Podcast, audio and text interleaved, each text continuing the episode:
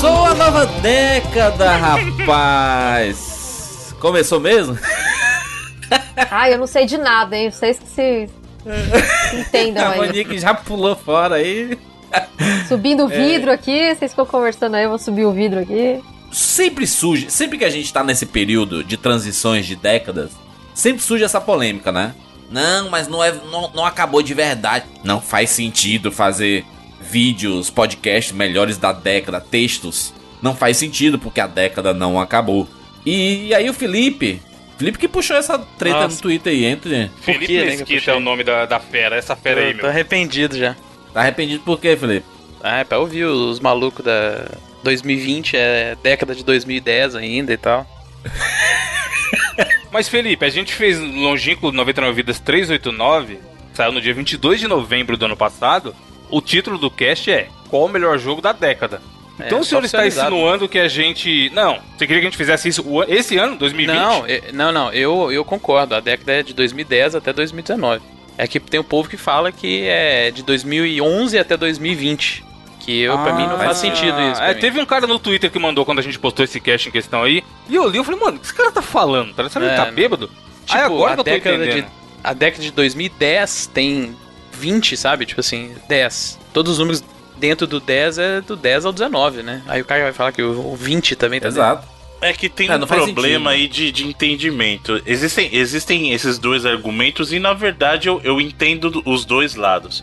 Tem um Ixi. problema gerado. Isentão, O- o Bruno Bruno político. Não, Bruno político. não, não, não, não, não. Eu vou, eu vou explicar o porquê que isso acontece. Isso aí. Existe um problema gerado pelo fato do calendário que nós seguimos, que é o calendário romano, não ter tido o ano zero.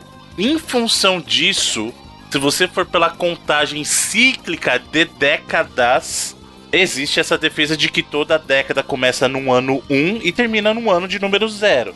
Porém, porém, existe um, um conceito que é diferente, que é o seguinte: o que, que é uma década? Uma década é qualquer período de 10 anos. Qualquer período de 10 anos. Então, quando você, por exemplo, menciona a década. É, a última 80. década. Não, não, pega. Década de a- 80. Não, é que você vai complicar. Não, falo tem assim, que ser nessa, Ah, mas- mano. Tem que ser ah, mas se ele 2000, falar- 2010 a e última 2019. década. Calma, É, gente, deixa eu terminar. Quando você fala a última década, falando isso em 2019, te dá o direito, entre aspas, de contar 10 anos pra trás. E nesse contexto, você encaixaria, por exemplo, o ano de 2010 até 2019. Inclusive, entendeu? O que quer dizer o seguinte: se você conta o ano de 2010, ele termina uma década em 2019, porque o ano de 2010 conta. Então, se você, se a sua defesa é a seguinte, estamos fazendo, que era o caso do, do programa em questão, Sim. os jogos, os melhores jogos da década de 2010, ou seja, a década iniciada em 2010, se você contar 10 anos, ela termina em 2019. Então, o programa em si estava correto. O que os defensores do- da década calendário dizem, e aí é, é aquilo que eu falei no início, é que como não teve um ano zero, a década calendário sempre começa no ano 1 e termina no zero. Mas década, por definição, é qualquer período de 10 anos. Então, ambos os lados têm suas razões, mas quem decide fazer uma lista dos melhores jogos da década de 2010, por exemplo, inclusive 2010, tá correto de assumir que termina em Acho que tá errado, 2019. tá bom. Acho que tá muito errado. Porque, tipo assim, isso dá liberdade da pessoa falar assim: ah, vamos fazer os melhores filmes da década, de Vai fazer de 1985 até 1995, Não, sabe? ele Porque pega- é o período é, de 10 anos. Não Ele é pega essa década, 94 tá errada já. É de 85 a 94. É, 94. Olha aí.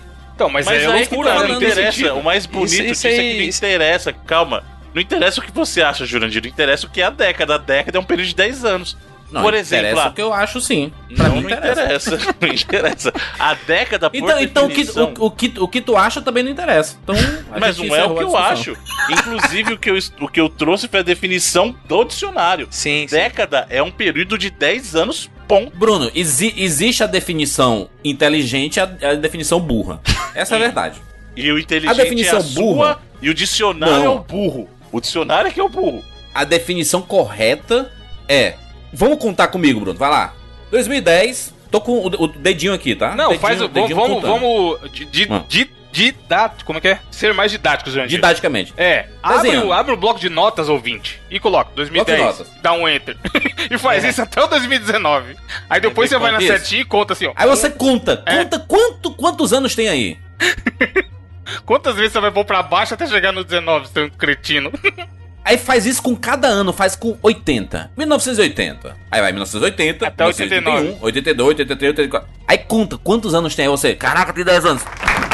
É, então, não, não é porque não, não acabou em Sabe o que é 2010. engraçado? É o Jurandir tentar me contradizer usando exatamente É, o argumento pouco- que eu trouxe. E aí, Faz o menor e aí, sentido o que ele tá fazendo. o, o melhor argumento foi o do Felipe. Que o Felipe falou assim: não faz sentido você dizer assim, a década de 80 ela acaba em 90. Não faz sentido. Pois é. É, tem que ter. Pra mim, é, todos os números estão dentro da casa do 80 ali, né? Que é do 80 até do Exatamente, 89. porra. né? Mas você Caraca, percebeu, é. Jurandir, que o argumento que você tá usando é exatamente o que eu trouxe do Não, da você década? disse assim, não. É você disse do- duas linhas de pensamentos e aí você não disse em qual, em qual com qual você concorda. É que esse ano é ano de eleição aí, o Bruno quer Aí, candidatar a prefeito aí de Osasco. Não é né? nada disso. A questão é que são coisas diferentes. É isso que vocês não estão entendendo. Se eu falar. É, se, se ele contar de 2011 a 2020, vai contar 10 também. É, entendi. Exato. Mas aí, o, então- mas aí o que o Bruno tá dizendo é. Mas cara- são 10 anos, não uma década, entendeu? Não, não é, ele não Pelo cai amor no... de Deus, Jurandir. A década é um período de 10 anos. Mas não no sentido que a gente fala. Quando, quando a gente vai, vai, vai fazer um, um top de alguma coisa, os melhores da década de 80, os melhores da década de 2010. Então, são presta atenção no que você tá falando. Você vai falar assim, eu estou fazendo os melhores da década de 1980. Isso. Então, o seu ano começa em 1980, inclusive, e termina corretamente com o período de 10 anos em 89. Então, mas aí, Bruno, mas aí você tem que falar, se referir a esse período como anos 80. É o que o Felipe falou. é, a discussão agora, começou foi falar, por isso, né? Anos Porque a gente tava- 2010 é do 2010 ao 2019. É. Você nem precisa chamar tava- o nome de década. É, é, a gente não tava Exato, falando mas é- da vocês estão definição querendo de discutir década. comigo com o argumento exatamente o argumento Eu não tô discutindo com ninguém. Não, o cara você- quer contar do, Você é do, de muito, 2013. você é muito esperto, Bruno. Você joga dois negócios, você joga pros dois times. Fala assim, não, mas eu falei. Mas são Aí, duas coisas falo- diferentes, Jurandir. são duas coisas diferentes. eu entendi É justamente o que eu tô explicando. Claro que são. Existe a década calendário, e aí, segundo isso, a gente tá, sei lá, na. Na, na duzentésima primeira década, entendeu? Sei lá, eu agora, que eu não tô, não tô calculando. é- Deve ser a duzentésima é mais, primeira, né? Aí é 210, né? 201, sei lá. Então, 201, não é a duzentésima primeira, acabei de falar? Ah, isso Ou é a tá duzentésima tá certo, tá primeira ou a certo, tá certo, duzentésima segunda. É. Tá certo. Então é isso que eu tô falando. Década calendária, a gente tá no du- duzentésima primeira ou segunda.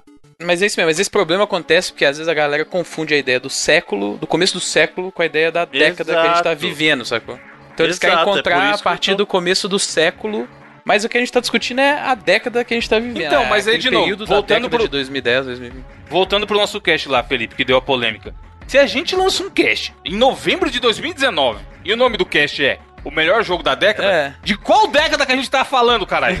É, das- dos 10 últimos anos. É, não precisa ser muito inteligente, tá? Pra vir falar, ó, vocês tinham que fazer isso aí no final do ano que Não, vem. mas a gente falou que era década de 2010, né? Não, mas É- pela é data bem de di- é bem publicação diferente. do programa já diz isso, É bem diferente. Por exemplo, ó, vou te, vou te- vou te dar um exemplo. Um, recentemente a gente fez um, um, um Rapadura Cash sobre os melhores filmes de 1999. Não foi nem recente, não, faz, faz um tempo aí. E aí, por quê? Porque em 2019 completou-se 20 anos desde 1999, né? Desde aqueles filmes, aqueles filmes que fizeram aniversário de 20 anos. Esses filmes têm duas décadas, né? 20 anos. Sim. Mas eles não são o- os melhores filmes quando você quando você decide fazer um top. Diz assim, quais são os melhores filmes dos anos 80? Você tá enquadrando 80 até 89. Quais são os melhores filmes do- dos, dos anos 90? 90 a 99. Quando você decide fazer de um ano específico assim, porque você tá muito longe, tá 99. Porra, a gente tá aqui, a gente tava em, em 2019 e fala assim, então vamos fazer aqui um podcast sobre o- os games de 99, como a gente já fez aqui. 98. A, a- a culpa dessa, dessa, dessa discussão é de quem lá atrás não chamou de ano zero, porque é o certo, né? Porque quando a, a gente nasce, a gente não nasce e é um ano automaticamente, né? A gente tem que viver Sim. aquele primeiro ano, primeiro, pra ele virar um ano. Então a culpa, é, Exatamente. da- a Quando- culpa é lá de quem Quando a criança atrás. nasce. 2000, quando a, cri- 20 a- anos a- atrás. Vamos dizer, a gente tava citando um exemplo. A criança nasceu dia 31 de dezembro. Se fudeu. No 31 de dezembro de 2020, agora, ela completa um ano. Ela nasceu 31 de dezembro de 2019, 31 de dezembro de 2020 completa um ano. Nesse período, ela tem, quando você pergunta assim, ah, quantos anos tem tua filha? Não, ela tem nove meses. Ou seja, Sim. há uma contagem, né? Quando ela completou um ano, ela já, na verdade, ela começou já o segundo ano dela. É. É, e, e em 2029 ela vai fazer 10 anos. Uma década. Exato. Pois é, foda que se a gente for pensar nessa parada, a gente teria. Por querer ajustar isso, a gente não tá. Tem um ano a mais. então. Todo mundo tem um ano a mais, na verdade, né? Não, na verdade, a sua mundo idade não mais, muda. loucura. Caralho, a o Juninho tá bem não louco muda. agora. Mudaria só Não, o não, se calendário. você. Ô, ô, ô, Zé, ó, o Bro- você, você fez Ele quer mudar a 37 idade, anos. ele quer mudar a idade. Ele tá com Quando, 39 quando- não, agora. a partir quando, quando você completa a marca de mais 37 anos, o dia seguinte já, já começou o 38º ano seu. É, mas É isso é. que eu tô falando. Isso aí é. Como a gente tava falando até, isso é tudo construção social. Tempo não existe. Não existe ano. não Convenções existe hora, sociais. não existe É. minuto, Não existe Rick e nada. Mori. São só convenções sociais, ouvinte. O ano 2020 chegou e a vida tá igual. Não, não existe. É só. Tempo não existe pro universo. Muito bem. Vambora. A gente chegou em conclusão Já nenhuma. né? dizia o, o, o cara lá que você gosta. Temos nosso próprio tempo. É, nossa. Vou fazer minha contribuição, então, também. Por favor. Vai, Monique. Saiu da jaula. Tá saindo da jaula o monstro. Não, eu vou fazer só uma frase que foi usada também pra definir aí o canon de Resident Evil depois do, do tema, né? Ó, Do- sim. Desse podcast. O canon é você quem faz, então o tempo é você quem faz Isso também. aí. Pronto. Isso aí, Aí, pode ó. ser. Pronto. Somos todos donos do nosso, do nosso próprio tempo. É isso. Frases. Filosófico. Perfil Pra arroba frases. Exatamente. A roupa quase filosófica. é, frases famosas. Underline. Bom dia, grupo. Não É. tenho medo do escuro. Vai, vamos lá. Eu sou Júlia de Filho. Eu sou Evandro de Freitas. Eu sou o Felipe Mesquita. Eu sou Monique Alves. E eu sou o Bruno Carvalho. E essa é 99 vidas. Não ficou triste aí, viu?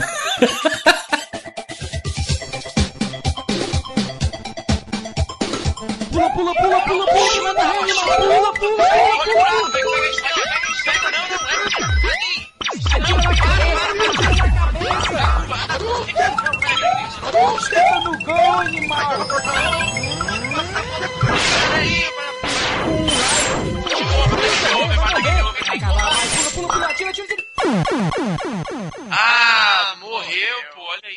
Relaxa, a gente tem 99 vidas.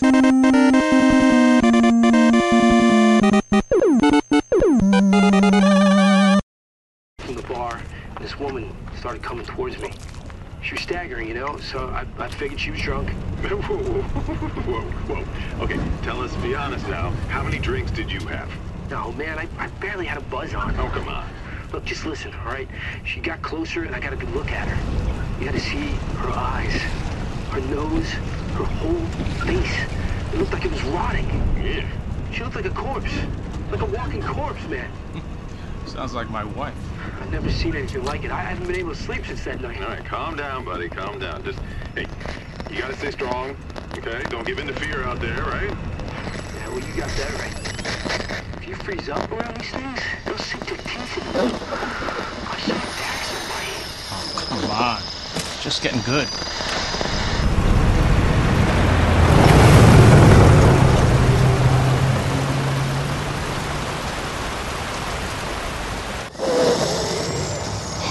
Some sleep. Oh, shit!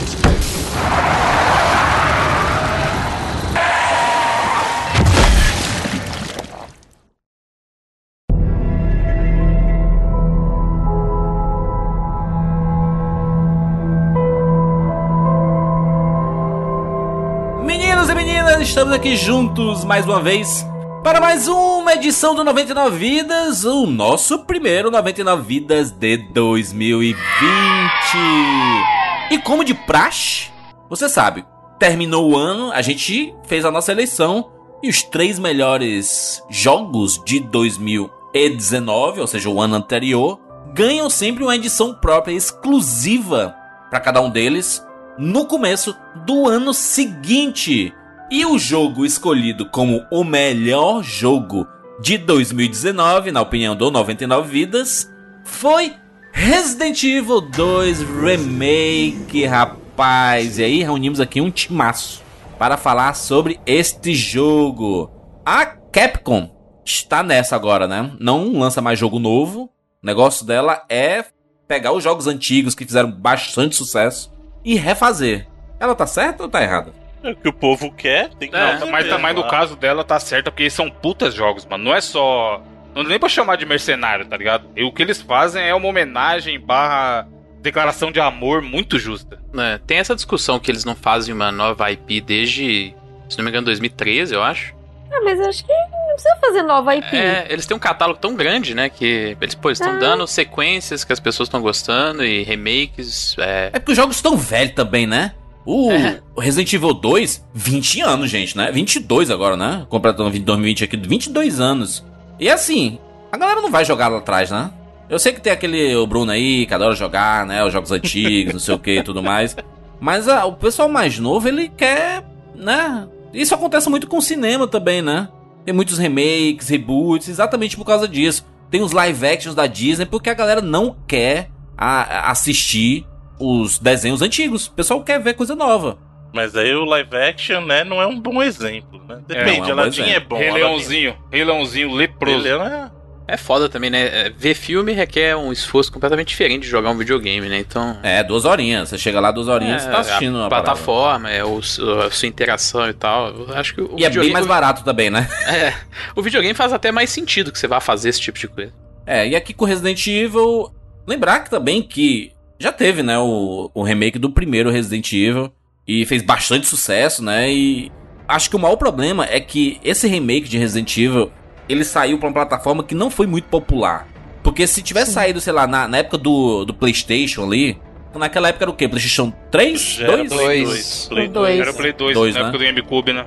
Se tivesse saído pro Play 2, esse Resident Evil Remake do 2 aqui já tinha saído há muito tempo.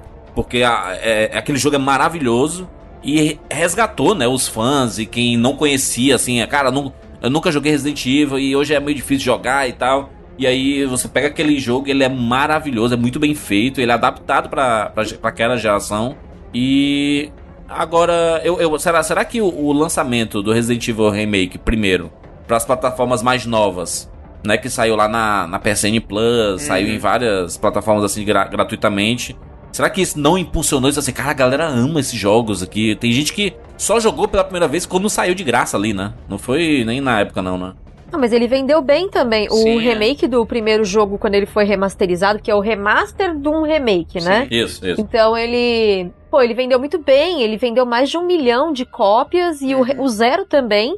E é bem triste pensar que quando o remake e o Zero foram lançados pro GameCube, depois eles acabaram trocando a fórmula e a gente teve o Resident Evil 4, que é um jogo maravilhoso, mas que mudou muito a essência de Resident Evil. De acordo com o Mikami, foi porque vendeu pouco, né? Mas a Capcom, em vez de entender que o problema era a plataforma pra qual eles lançaram e era um jogo exclusivo, ah, não, não, é a fórmula que tá cansada. Tipo, não, né? Óbvio que não. Tanto que depois vendeu pra caramba, né? É. Mas aí, Monique, não é. Deixa eu só colocar um, um contraponto que é o seguinte: eu concordo contigo, inclusive eu adoro. Uma coisa eu tiro o chapéu pra Capcom. Quando ela decide fazer remake das coisas, não remaster, porque a gente precisa lembrar que a Capcom faz bastante remaster também. Mas quando ela decide fazer remake, ela é daquelas empresas que faz remake, de verdade. Ela pega o jogo e refaz o jogo de uma maneira que ele melhora a experiência. O caso do primeiro Resident, por exemplo, é um jogo que eu adoro. O, Resident lá do Play 1, adoro. Mas ah, o que fizeram naquele remake, eles não pegaram só o jogo e deram uma roupagem nova. Eles reconstruíram áreas da mansão, incluíram conteúdo novo no jogo, enriqueceram a É, história. Isso é muito legal. Não, É aquele muito bom. remake ele é maravilhoso, ele é perfeito. Eu falo que é o jogo mais perfeito da série, porque eles pegaram o jogo original, se mantiveram fiel a ele e ainda criaram coisas novas, coisas que eles não puderam fazer na época. Sim. Eles fizeram Uhum. depois, né, no remake, e isso foi bem legal. E o, já o 2 e o 3, né, que agora são considerados como releituras, então Uhum. é, é como se fosse uma segunda versão dos eventos, não é a versão definitiva, né, isso... É, teve essa polêmica, né, Monique, de que o Resident Evil 2, diferente do primeiro, ele tem é, mudanças que mexem no, no canon do, do Resident Evil, né? Da franquia Tem. Resident Evil. Tem, e apesar dos produtores dizerem não, mas não altera a continuidade, cara, pior que altera. Porque tem muita coisa que. Tem muito cenário do 2 original que é reaproveitado, por exemplo, num Outbreak, que é canônico, ou aproveitado No próprio 6, a parte da Sherry, né? Uhum, é, então, então tem coisas que, que mexem sim com a continuidade. O próprio Zero, é, o próprio Zero, ele tem uma ligação ali numa parte da história em que você passa só pelo hall do laboratório do Resident Evil 2. E aquele laboratório já não é mais do jeito que a gente Uhum. conhece, então já quebra, né? Já houve uma quebra mas, aí. Mas, mas, mas Monique, eles, eles não podem estar criando também Só uma, uma nova Linha, temporal, não? É. De, da franquia Resident Evil. Pode ser que 1, do eventualmente 2 e pra frente. Eles vão refazer todos esses jogos, né? Você pensar Exato. em Não, vão, uma vão, larga vão escala, fazer, com certeza. 10, 15 Não, anos. eventualmente não, 100% de certeza. É, então. Sim, 100% Pode- certeza. pode também, ser que seja Eu não por sei, isso. eu acho que até o 4 chega. Eu acho que Code Verônica vai, depois do Bruno, 3 vem o Code Verônica. o povo O quer... 5zão. Gente, Code Verônica vai. Pode acreditar, eu É, acho o Code que vai. Verônica Nossa, é, também. principalmente Code Verônica, que na época, mesmo esquema Vai. aí do 1 não era tão popular e tal. não É, era tanta pa- gente que tinha por acesso. causa da plataforma também, né? Sim. Exatamente, por causa da plataforma. E assim, eu tenho um pouco de medo do, de um remake do Code Verônica justamente por causa da questão da história, porque parece que a impressão que eu tenho é que apesar deles estarem fazendo um remake ao contrário do primeiro, e eles é, enriqueceram a história, dá uma impressão de que na verdade eles estão simplificando a história, entendeu? Então, tentar fazer eventos isolados, assim, e, e isso me preocupa bastante. Porque a história de Resident Evil sempre foi bem rica, né? Gente, pelo amor de Deus, antes que alguém venha me encher o saco que eu não gosto do remake, que eu tô xingando o remake do 2, que eu tô criticando e não sei o que. Eu amo o remake do 2, mas infelizmente, em questão de história, o clássico ainda é muito melhor, até por causa da ligação dos cenários, né? Hum. Aquela primeira jornada e a segunda jornada, no remake não se ligam, são quatro cenários distintos. São quatro meios de jogo distintos, não, não tem é, não tem ligação, ao contrário do clássico, né? Que o, o A e o B se interligam e tem duas histórias. No E remake tem não, são impacto quatro. direto também, né? É, É isso que é importante falar, Monique. Que eles têm. Quando você joga o original. A- apesar assim, só pra deixar claro, o remake ele tem o que eles chamam lá do Second Run, que é um, digamos assim, é um ponto in- inter- intermediário, né? Ele não é o cenário igual a gente tinha. É, mas ele não é a campanha B, né, original. Bruno? Inteira, Então é isso igual que eu era tô no falando. original. O, o legal do, do, do, do Resident original era o seguinte: você tinha um cenário A e um cenário B, tanto pro Leon quanto pra Claire. Né? Então, Sim. assim, Uhum. dependendo de onde você começava, quando você botava lá outro disco, ele continuava no cenário B, os acontecimentos de um interferiam no outro, então você tinha, inclusive, a Monique pode até falar melhor, que era até uma pergunta que eu ia guardar um pouquinho mais pra frente, para quando a gente estivesse falando mais do jogo, mas devido ao que aconteceu lá no Resident 6, tem uma convenção de que a sequência oficial de eventos lá do Resident 2 é Claire A e Leon B. É, é isso mesmo, Sim. Monique? E aí pro Sim. como que fica isso no remake com essa questão é, do second run? Porque não, não é o mesmo caso, né? É, não tem escolha, né? Não tem. É, porque é só, só pra. Só pra an- antes da, da, da Monique ela, ela falar sobre o assunto. Porque como, foi como o Bruno falou, no, Re- no Resident Evil 2, inclusive a gente tem um 99 vidas sobre Resident Curiosidade. Evil 2, né? Curiosidade, esse foi o primeiro 99 vidas que a Monique participou, foi do Resident Evil 2, porque o do Olha aí, primeiro ela não participou ainda. Ela não tinha Lá em participado ainda. 2012. Oito Olha anos aí. atrás, Monique. Ó, tem que fazer um podcast do remake do 1, que não tem. Tem que fazer o remake é, pra Monique poder falar do 1 Exatamente, até, é. até, o- até os dias atuais. Exatamente. E, é- e, e é o seguinte: como o Bruno falou, no Resident Evil 2 você tem dois discos. Um você joga com o Leon e o outro disco você joga com a Claire, né? E você escolhe. Assim, cara, eu quero jogar com o que eu quiser aqui, né? Já que no, no, no remake, não, né? Você segue uma linha. Não, tem. Então, calma, Jurandir, tem. Você começa o jogo, você escolhe com quem você quer jogar. Eu quero jogar com Sim. o Leon, quero Aham. jogar com a Claire. A diferença é que ele não tem os cenários. O que acontece é quando você termina um jogo, ele oferece a opção de você fazer o que ele chama exato, de second exato. run. Isso, isso, isso. E aí É o isso ia second falar, run você pode trocar de personagem ou jogar até começo. Você pode fazer um first run com o Leon e jogar o second run com o Leon de novo. E aí o que ele vai fazer? Ele vai te botar num outro ponto da história, digamos assim. E, e nem é o, o que é, é o que a Monique tava explicando. Ele não muda porque não tem interferência direta. Na verdade, ele vai fazer assim, ó. Em vez de começar num ponto do jogo, você vai começar num outro, sabe? Não tem a, Mas a, história é a complexidade. Exato. Ele não tem a complexidade que tinha do anterior, que o, o original ele tinha mudanças, inclusive, de história. Tinha coisa. Você, se você não jogasse todos os cenários, combinações possíveis no original, você perdia trechos de história, inclusive, né? E é por isso que é importante que tenha essa a- abraçado esse canon do Claire A Leon B, Porque aí você entende porque tem coisas que acontecem num cenário que não acontecem no outro. Exato. Né? E isso no, no remake não tem. É, porque a linha da história é a mesma, o, o impacto é exatamente o mesmo. né? Eles são só, tipo, coisas acontecendo ao mesmo replay. tempo, né? É, só que as, as coisas estão. Você tá vendo só outra perspectiva daquele mesmo momento na história, né? É, sabe, as- a- enquanto o Leon tava tá fazendo só uma coisa, a Claire tava fazendo outra. né? É, É, e. É, então, só pra exemplificar melhor, por exemplo, a gente tem Clerá Leon B, que é considerado o canônico, né, do Resident Evil 2, porque no Clerá a Sherry se infecta e no Leon B a Ada não morreria, né? A Ada, ela só desmaiaria ali na plataforma e o Leon acreditaria que ela estivesse morta, porque talvez os batimentos dela tivessem muito fracos, alguma coisa assim, os ferimentos dela muito graves. E como tava tudo explodindo, não dava pra ele levar ela.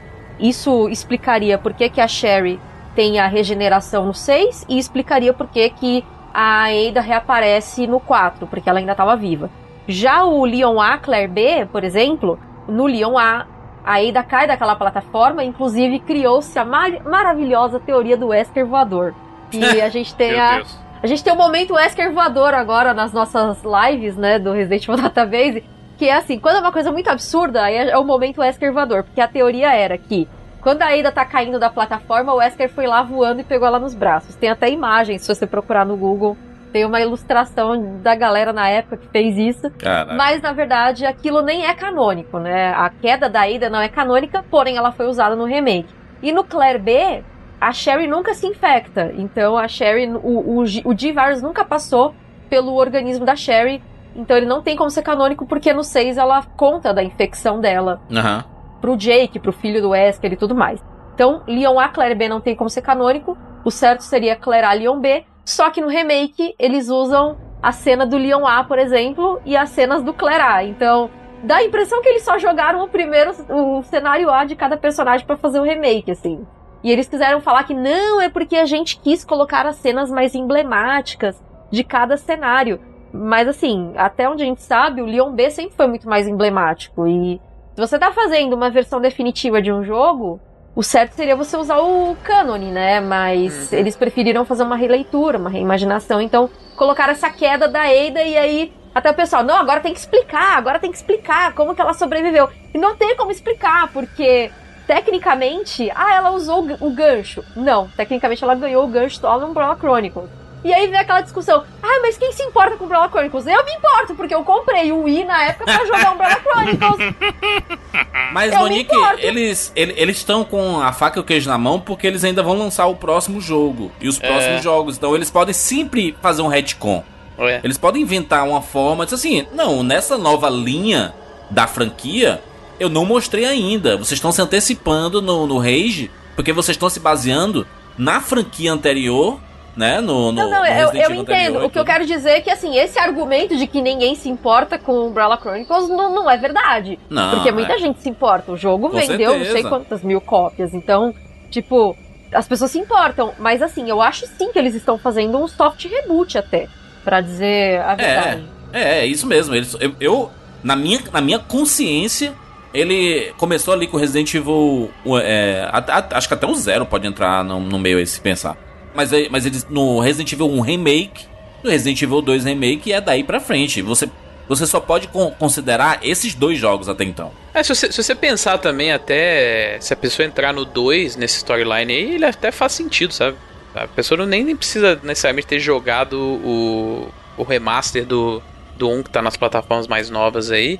Porque o 2 até que é uma história contida, né? Porque introduz dois personagens novos, né? Por mais que, novos personagens, é. que eles tenham ligações, né? No caso da, da Claire, tem as ligações com o irmão o dela Chris, e tal. Mas é, dá pra você jogar o 2 e entender tudo o que tá acontecendo ali sem precisar do background do 1 até.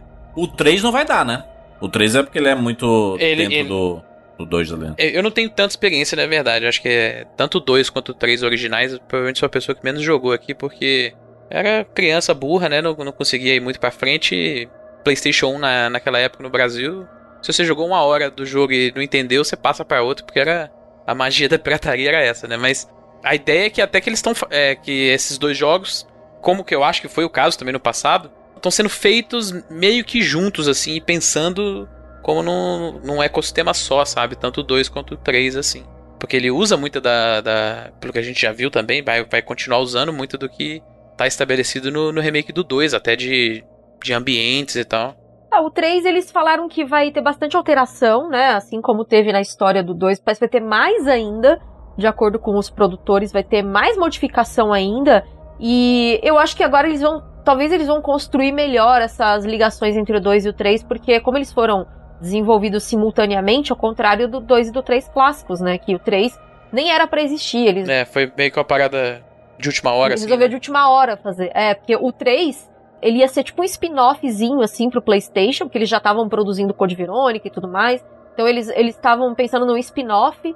E aí depois eles decidiram criar o conceito do 3 e aí até deram o nome de 1.9 pro 3, assim, porque ele tem essa parte de ser antes, né, do, do 2 Antes e e depois. né? depois do 2. Então, é, ele ia ter essa. Ele foi numerado por causa disso, né? Porque eles depois decidiram fazer a continuação e a conclusão da história de Raccoon City. E só uma curiosidade aqui que eu tava procurando: o Umbrella Chronicles, ele teve um shipping, né? De 1 milhão e 300 mil unidades. Então, assim, 1 milhão e 300 mil pessoas no mundo se preocupam sim com Umbrella Chronicles. E eu sou uma delas. A Só Monique tá pessoalmente ofendida, mano. É, a Monique levou pro pessoal mesmo, não? Tem, tem que considerar. A, a- a gente chegou nessa fase nos videogames, que é o que acontece sempre com os quadrinhos, né? Os reboots, né? Que. É. Aqueles os 952 e tudo mais que aconteceu, os Ultimate da, da Marvel, né? E, cara, Uhum. é o que vai acontecer com os videogames. Novas releituras, novas formas de contar as- a mesma história. E para um novo público, né? Atualizando os conceitos e tudo mais. Eu acho que é o que tá acontecendo com os videogames. E tá acontecendo com Resident Evil.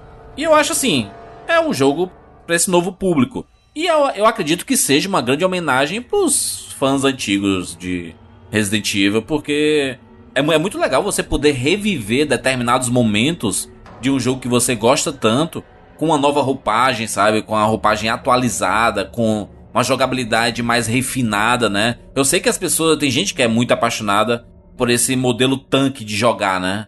Dos primeiros Resident Evil. O Bruno gosta, eu vejo sempre a Monique jogando também e tudo mais. Não sei se a Monique gosta, mas ela sabe que é isso. Esses jogos são assim. Ah, não, eu amo jogabilidade de tanque, inclusive muita gente ainda tem dúvida do que significa, né, a jogabilidade de tanque, eu até ando explicando assim nas minhas lives também o que que Uhum. é. E pô, eu acho ela muito boa. Eu acho que ela foi a decisão certa pra Resident Evil na época, apesar do do, do Mikami não ter ficado satisfeito na época com a jogabilidade, mas eu acho que era o que tinha de melhor pra época, sim. E assim, não dá pra dizer que a jogabilidade do 2 Remake é ruim de forma alguma, ela é perfeita, ela é ela é perfeita. impecável. A câmera, eu acho a câmera excelente do. E ela ainda cinematográfica, assim. consegue ser cadenciada, né? Até da forma que. Sim. Até parecido com o 4. Até o 4 foi o começo da ação ali, mas ele ainda é cadenciado Exato. e tal, né? E isso aí resgata justamente o argumento que eu tava conversando com a, com a Monique na questão do da importância do remake, sim, de preservar aquela coisa de câmera fixa, do remake do primeiro, né? Uhum. Preservar a câmera fixa, jogabilidade com a visualização em terceira pessoa. Só que a, a gente precisa lembrar que se não fosse o próprio Resident Evil 4, o remake não teria saído desse jeito, porque eu vejo muito claro, muito claro no remake do Resident Evil 2, óbvio que tem a influência do, do original, né, do Resident Evil 2, mas eu vejo muito de Res- Resident Evil 4, muito da jogabilidade do 4, só que aprimorada com elementos do 5 e do 6, óbvio, e muito do 7 também. Pra Os mim, o sistemas, que né? aconteceu, exato, então pra mim o casamento que aconteceu pra surgir o Resident Evil 2 Remake foi pegar o conceito estabelecido no 2 com jogabilidade que iniciou ali no, no 4, aquela visão de câmera um pouquinho acima da cintura, Meu tal. ombro, né? Exato. E aí os elementos do set. Você pode ver que o gerenciamento de menu, os itens é muito reminiscente do set. A questão de como você usa os sistemas é do set. Então, Uhum. eu entendo quando a. O próprio a gráfico, Monique- né, Bruno? É, é feito na mesma, Na- mesma é, engine né? do set. Isso, tal. na engine do re- set, exatamente. Não, foi uma. Eu acho que foi uma. Uma, uma evolução perfeita, assim, do gameplay. Eu, eu realmente não sei se tem como melhorar esse gameplay, não, porque o do 4 já era muito bom. E aí eles pegaram o do 4 e foram aprimorando ao longo do tempo. Então eu, eu já não sei mais se tem como, como melhorar, sabe? É até engraçado se mudar demais, ele na verdade vai virar outra coisa, né? Uhum. Eu acho que ele perderia um pouco dessa identidade do, do Resident Evil mesmo. É até engraçado que até quando você pensar, por exemplo, no que é o 7, que é completamente diferente em primeira pessoa, mas ainda assim ele tem uma cadência parecida, né? Acho que pelo ritmo que até pelo tipo de encontro que eles que eles fizeram do design dos inimigos, por exemplo, as formas que esses é, combates acontecem, ainda lembra aquela ideia do Resident Evil terceira pessoa, só que em primeira pessoa. Felipe, eu vou além tanto no 2, no remake do 2, quanto no 7.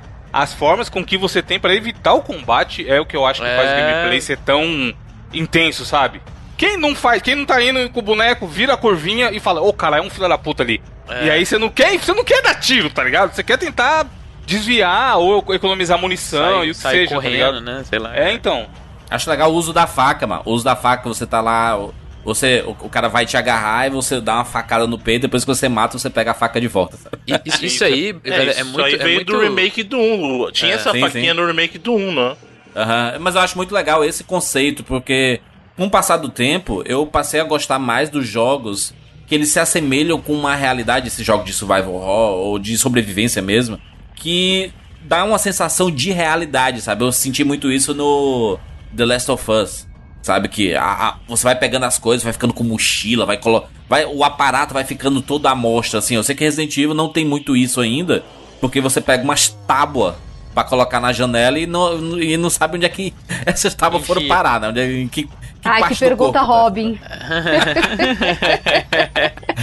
Robin. Mas é, é uma, é uma coisa que eu gosto, mas eu entendo. É videogame. No fim, você entende que é videogame. Você tá jogando, né? Então não precisa ser é, 100% dessa forma.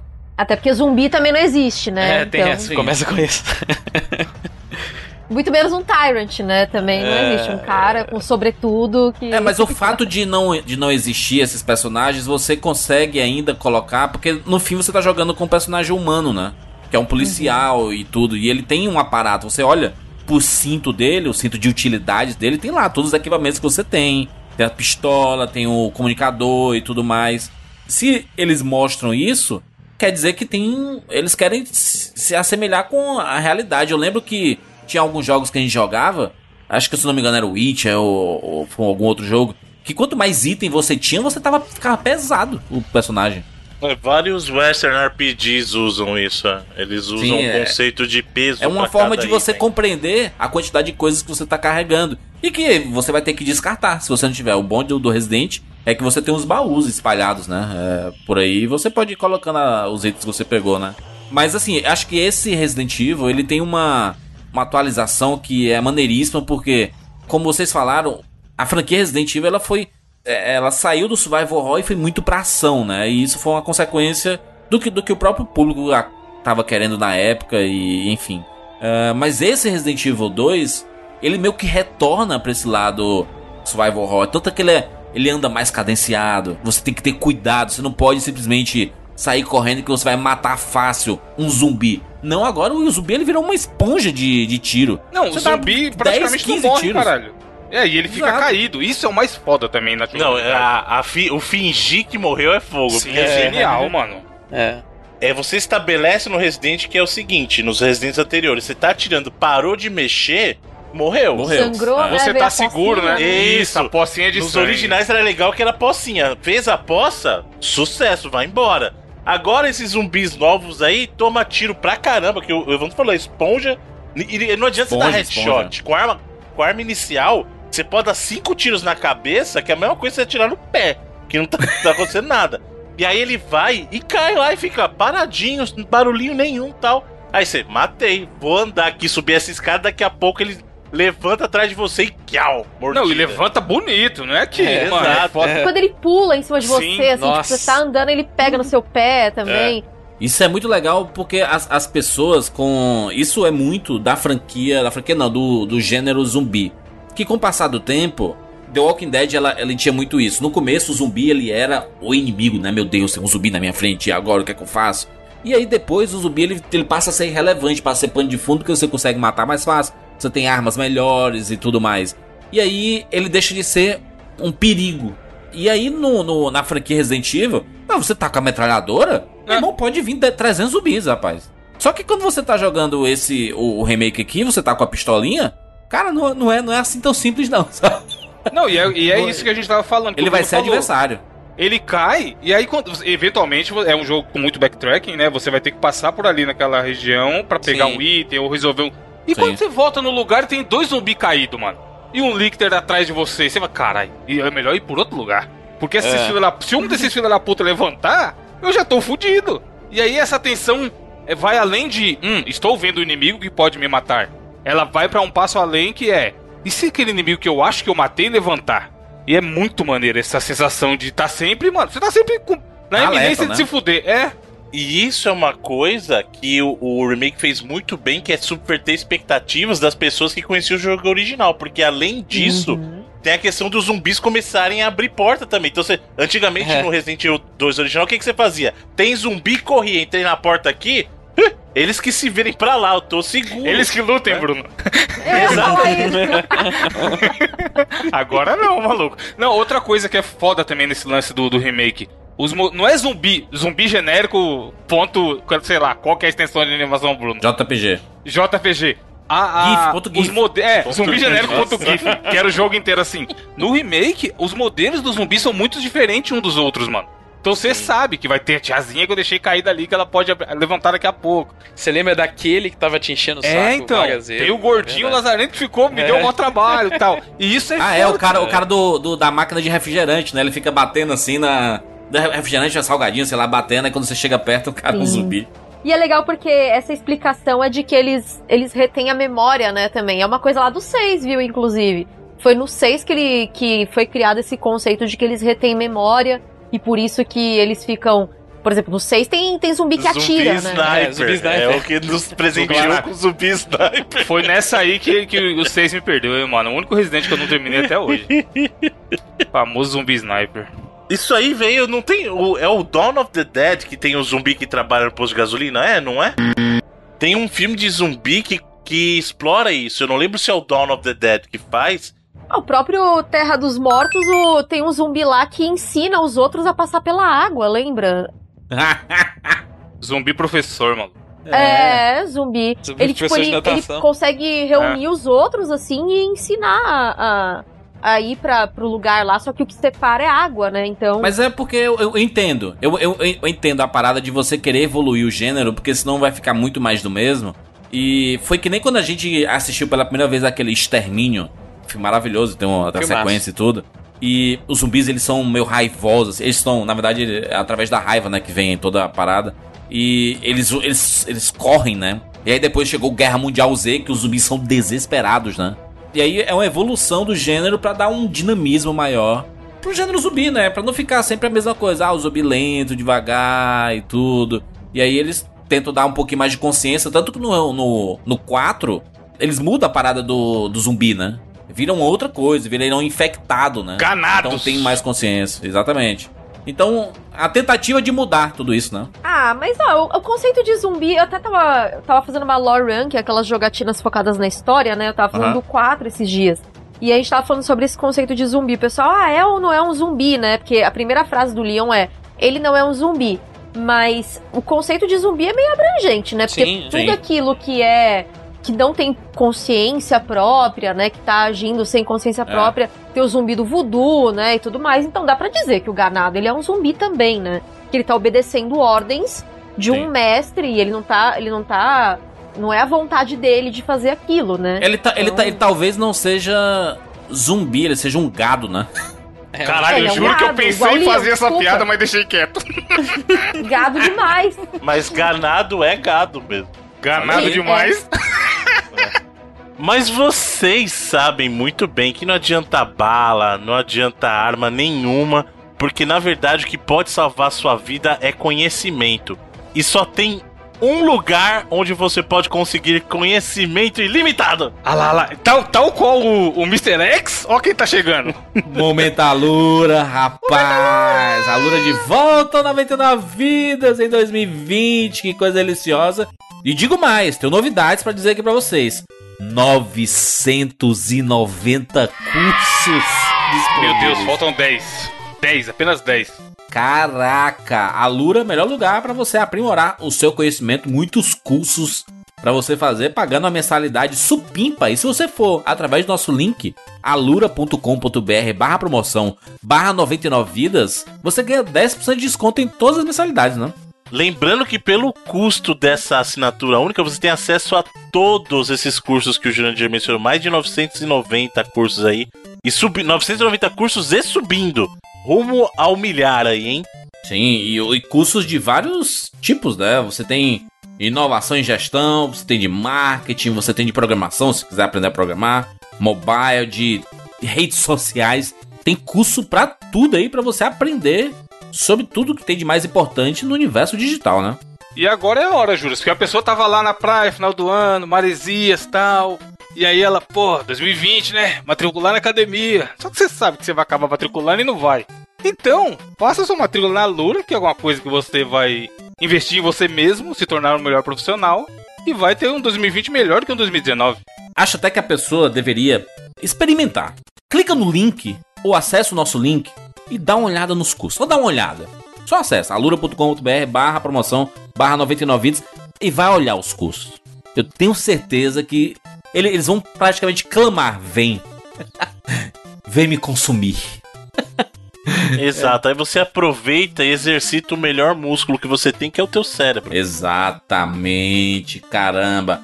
alura.com.br barra promoção barra 99 vidas, acessa e vamos crescer em 2020, vamos crescer muito a nossa massa cinzenta, o nosso conhecimento. A gente tem que compreender que o Leon, ele é um novato ali, né? Então ele, ele tá colocando a gente na perspectiva de que, cara, é tudo muito novo. Ele não pode simplesmente ser o cara, o, o badass que vai matar 50 zumbis em um minuto, entendeu? E é até engraçado reflete no gameplay, no sentido que o seu objetivo dentro daqueles espaços ali não é nem matar esses zumbis, né? É simplesmente sair deles, né? É. Primeiro que você não vai fazer qualquer coisa e você vai eliminar esse problema. Segundo que tem várias outras formas de você, às vezes, só contornar esses, esses combates e ainda assim conseguir atingir o objetivo que você quer de pegar as peças dos puzzles, conseguir realizar os puzzles. Tirando alguns inimigos que você tem que ser obrigado a derrotar, né? Acho que a- a- brilhantismo do design, do game design, principalmente da, da Raccoon City Police Department lá, da- do, do começo, né, da- do jogo, é que é um ambiente que é feito para você andar por aqueles corredores várias e várias vezes, é, aprendendo os melhores caminhos, aprendendo quais tipos de inimigos estão em quais lugares, quais inimigos você já eliminou, quais você não eliminou, sabe? E, e não necessariamente você precisa entrar nessa, nessa é, estação de polícia e matar todo mundo. Simplesmente é, o objetivo é sair dali. E tem várias formas você pode simplesmente, igual a gente tava falando no começo, correr. Você pode atrair eles para um lugar e usar outra, outro, outro lugar de saída, sabe? É, eu acho que o brilhantismo do, do design de- desse, desse ambiente é esse, que ele te dá várias opções de você realizar as atividades que você tem que realizar da forma que for melhor pro seu estilo de jogo, sabe? É, e no fundo você precisa sobreviver, né, Felipe? É um- Exato, O próprio ideia é- estilo do jogo não é um COD, né? Que é pra você matar todo mundo. Você tem que sobreviver naquele ambiente. E uma parada que eu achei muito foda nesse remake, em relação a tentar mostrar um mundo mais realista comparado ao, ao original, igual você falou aí, o saguão da delegacia. Ele tem elementos visuais que fazem mais sentido de, pô, esse lugar aqui tava sendo usado como um abrigo quando começou a dar merda e eu ia falar exatamente isso. Vou- Tem, É. tem salas que tem, que tem cadeira Sim. prendendo a porta assim pra, pra não abrir, né, de forma é, fácil e tudo.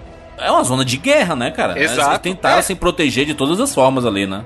Sim, tanto é que depois que você passa, que você entra pelo pro RPD, aí você encontra o Marvin, depois quando você volta na porta tá tudo bloqueado, assim. Sim. Exato. Tem um monte de móvel, assim, cadeira, tudo empilhado. É, assim. a a atenção de de- detalhe desse jogo é uma parada impressionante, mas é porque, por mais que ele seja um remake, é um projeto que usou recurso da mesma forma que. escopo até de que projetos novos usam, né?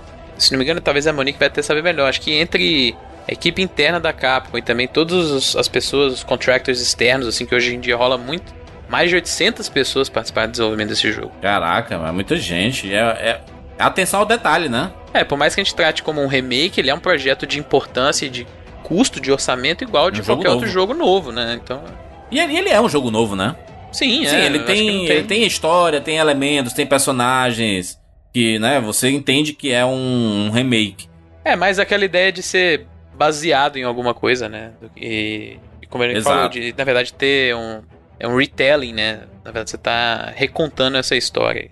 É, e até, até falar importante que essa reconstrução, vocês mencionaram a questão da riqueza de detalhes, é algo que faz muito bem até pra quem é fã, porque é, apesar de eu adorar câmera fixa do Resident, dos tradicionais, quando você tem a, a oportunidade de revisitar esses mesmos ambientes com visualização em 3D, é algo que até toca o coração, cara. Eu lembro quando eu tava jogando o, remake assim e entrando nos ambientes pela primeira vez, porque eles mudaram algumas coisas, mas eles não mudaram a essência dos lugares. Então você, você sabe, assim, nossa, essa aqui era a sala tal no Resident 2. E é, sabe? Então assim, o jeito que eles construíram esse remake mostra um cuidado que eles tiveram, óbvio, pra tentar não mudar muito do jogo, pra deixar reconhecível ainda pros fãs.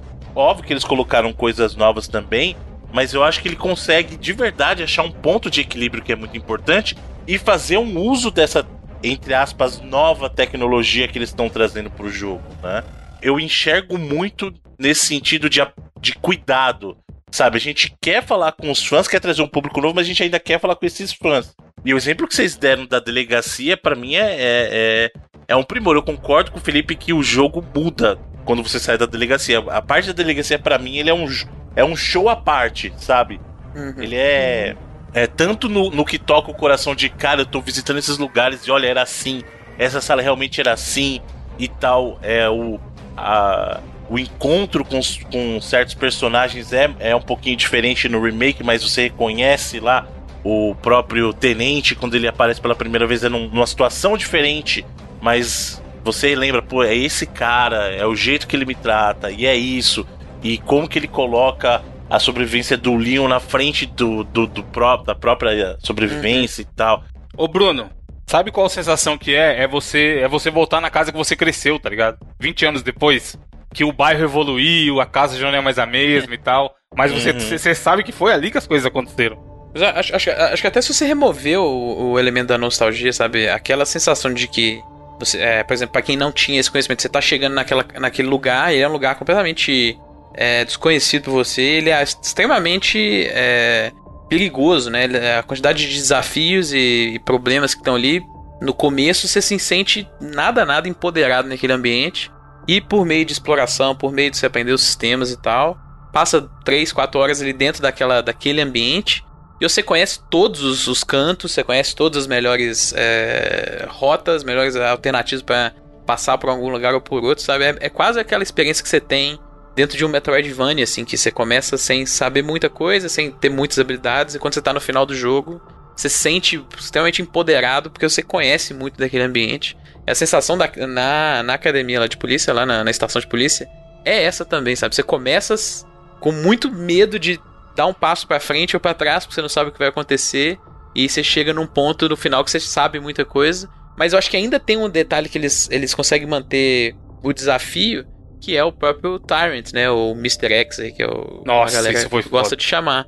Que por mais que você conheça todos os lugares, você esteja estabelecido com as mecânicas e tal, tem uma ameaça que é, você tem que lidar o tempo inteiro, né, cara? E a forma com que foi tratada essa parada, desde a ideia do próprio design de áudio, quando você consegue, consegue ouvir os passos dele, sabe? E identificar se ele tá acima ou abaixo de você entre os andares, se ele tá. Qual, qual direção que ele tá, é uma parada fantástica, assim, sabe? E até bem mais presente que no próprio original. Acho que a presença dele é até mais relevante nesse jogo do que no próprio original, né? No original, apesar de ele ser uma figura que realmente adicionava esse elemento aí, e uma clara inspiração porque veio a ser o Nemesis depois, né? Ele não era tão presente assim no, no 2 original, né? No, no primeiro jogo. E aqui ele tem um peso maior. Aliás, um grande abraço aí. Todo mundo sabe que a grande inspiração pro Mr. X foi o Dolph Lundgren. Um grande abraço pro Dolph Lundgren aí. Caraca. Mas no, no original ele aparecia o quê? Umas duas vezes? Não, ele aparecia. Ele tem lugares é, Ele, pontuais ele é um evento, né? Dentro do jogo. É. Isso é o evento de gameplay, Uhum. exato. Que ainda rolam nesse, né? Só que eles adicionaram a ideia dele ficar andando pela estação. É, é, exatamente. No remake você tem a impressão que ele pode aparecer a qualquer momento. Tem momentos que ele não tá atrás de você também, né? Mas tem um espaço de tempo entre tal acontecimento e tal acontecimento que você tá livre pra explorar e fazer o que ele que quiser, que ele vai estar atrás de você te perseguindo, assim. Eu fico, eu fiquei muito satisfeito jogando. Eu fiquei muito satisfeito jogando Resident Evil 2 porque eu fiquei com aquela sensação de que isso que o Evandro falou é, é muito real, de você tá, tá voltando pro lugar que você passou muitas horas ali e é parte da nossa infância, adolescência e da começo da fase adulta. A gente jogou muito Resident Evil 2, foi um jogo que fez parte da nossa vida. E jogar, rejogar essa história com esse personagem, né? E, e ele aprendendo tudo, depois a gente saber do tanto que já aconteceu, por exemplo, com o Leon, né? Na franquia Resident Evil, a gente poder rejogar ele no começo, ele entendendo aquele universo, ele novato, e com essa roupagem que foi dada, é muito legal você saber que você tá jogando num, num ambiente em que você consegue colocar na cabeça que pessoas trabalhavam ali, sabe? Que, que existia uma vida ali. Por isso que é tão bom ficar nessa parte da delegacia. Você passa a conhecer aquilo ali com uma palma da sua mão, inclusive para fugas, né? Fugas de, de personagens e tudo. Sim, é, eu gosto, gosto muito de explorar essa parte mesmo do da vida em Raccoon City antes da, da tragédia acontecer, né? Momentos Sim. antes da, da desgraça acontecer, né? É. Que até por isso que eu, eu faço bastante, é, eu foco bastante no lore mesmo de Resident Evil nas lives, né? Pra mostrar o quanto tem personagens ali que às vezes você vê só num file, né? A explicação sobre ele e tudo mais.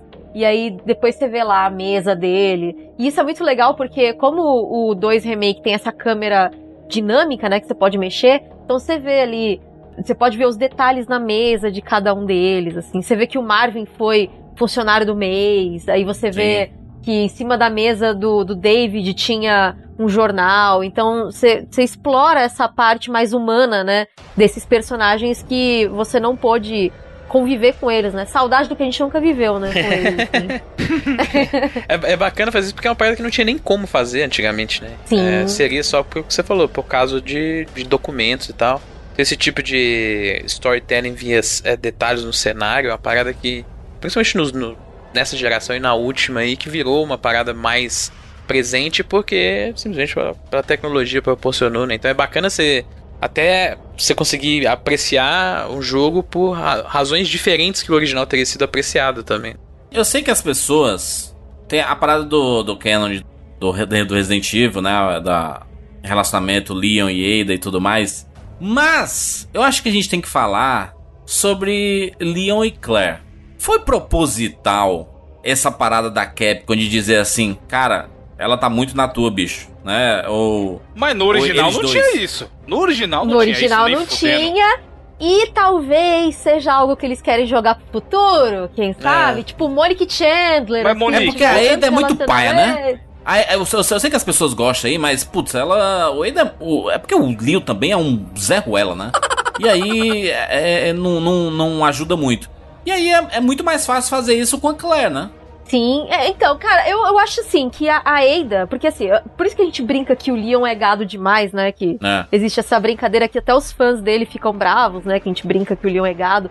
Mas eu vou explicar por que, que ele é gado. Olha só. Resident Evil 2 se passa em 98. Sim. Resident Evil 6 se passa em 2013. São 15 anos e o Leon ainda fica idiota quando a Ada aparece. Eles não têm nada. Sabe, é gado. Pra mim isso é gado. É gado demais. 15 anos atrás da mesma mulher é ser gado demais. Aí, por isso que eu digo, seria legal se de repente, eventualmente, ele mandasse a Ada pastar e ficasse com a Claire, sabe? Tipo, tá ali o amor da vida dele, do lado dele, desde Ou sempre. nem tivesse essa, essa insinuação com a Ada, sabe? A Ada é uma personagem fodona e tudo mais, e ela tá em a missão dela e é isso. E não, e não, e não que existe essa necessidade de ter relacionamentos em, em- é, com esses personagens, porque, né? Ah, mas também. Por que não ter também, sabe? Sim, tipo, as pessoas sim. ficam muito, né? Então, É, mas, tipo, eles mas são aqui, pessoas ó. normais, né? O primeiro dia de trabalho do cara, acontece aquilo, o pau tá comendo. Eu entendo que todo mundo pode se relacionar, se apaixonar em N conceitos. Mas, cara, ali não é. Tipo assim, o clima, aquele mundo não tava propício pra isso. Mas é o Big Brother, mano. É o Big Mas- Brother, mano. É Né? intenso Nesse esse que assim, negócio. que chega até umas horas que chega a ser você- cringe, mano. Eles Não, mas é porque assim, eu, eu entendo, eu entendo por que, que tem esse clima de, de relacionamento, porque é uma situação em que você tá desolado e aí você se apega a quem está junto com você. Acontece a mesma coisa no Code Verônica. O, o Steve se apaixona pela Claire, porque ele era um menino de 17 anos, Aí ele não consegue mais se apegar a ninguém por causa do que aconteceu com o pai dele, com a mãe dele. Então aí, aí ele começa a se envolver com a Claire, então ele começa a se apaixonar por ela. E o Leon também, ele é um menino ali, né, um mancebo de 21 anos, né?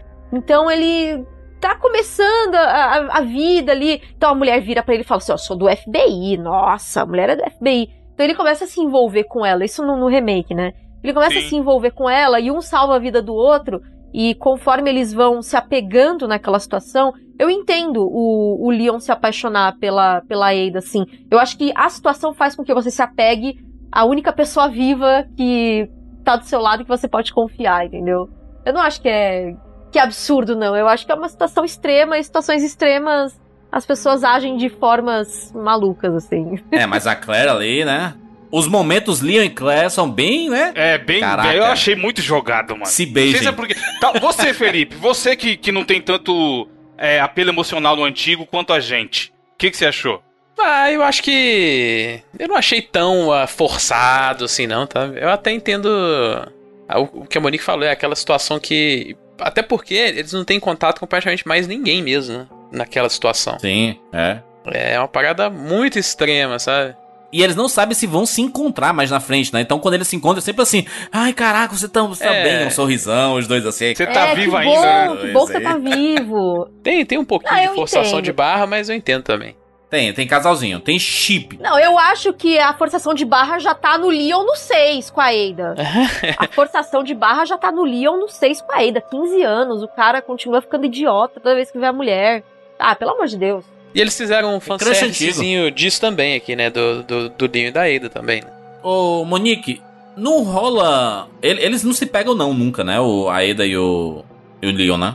Então, no Leon B, no Leon B do original, eles, eles se beijam de uma forma mais apaixonada do que aquele beijo que ela dá pra seduzir ele no remake, né?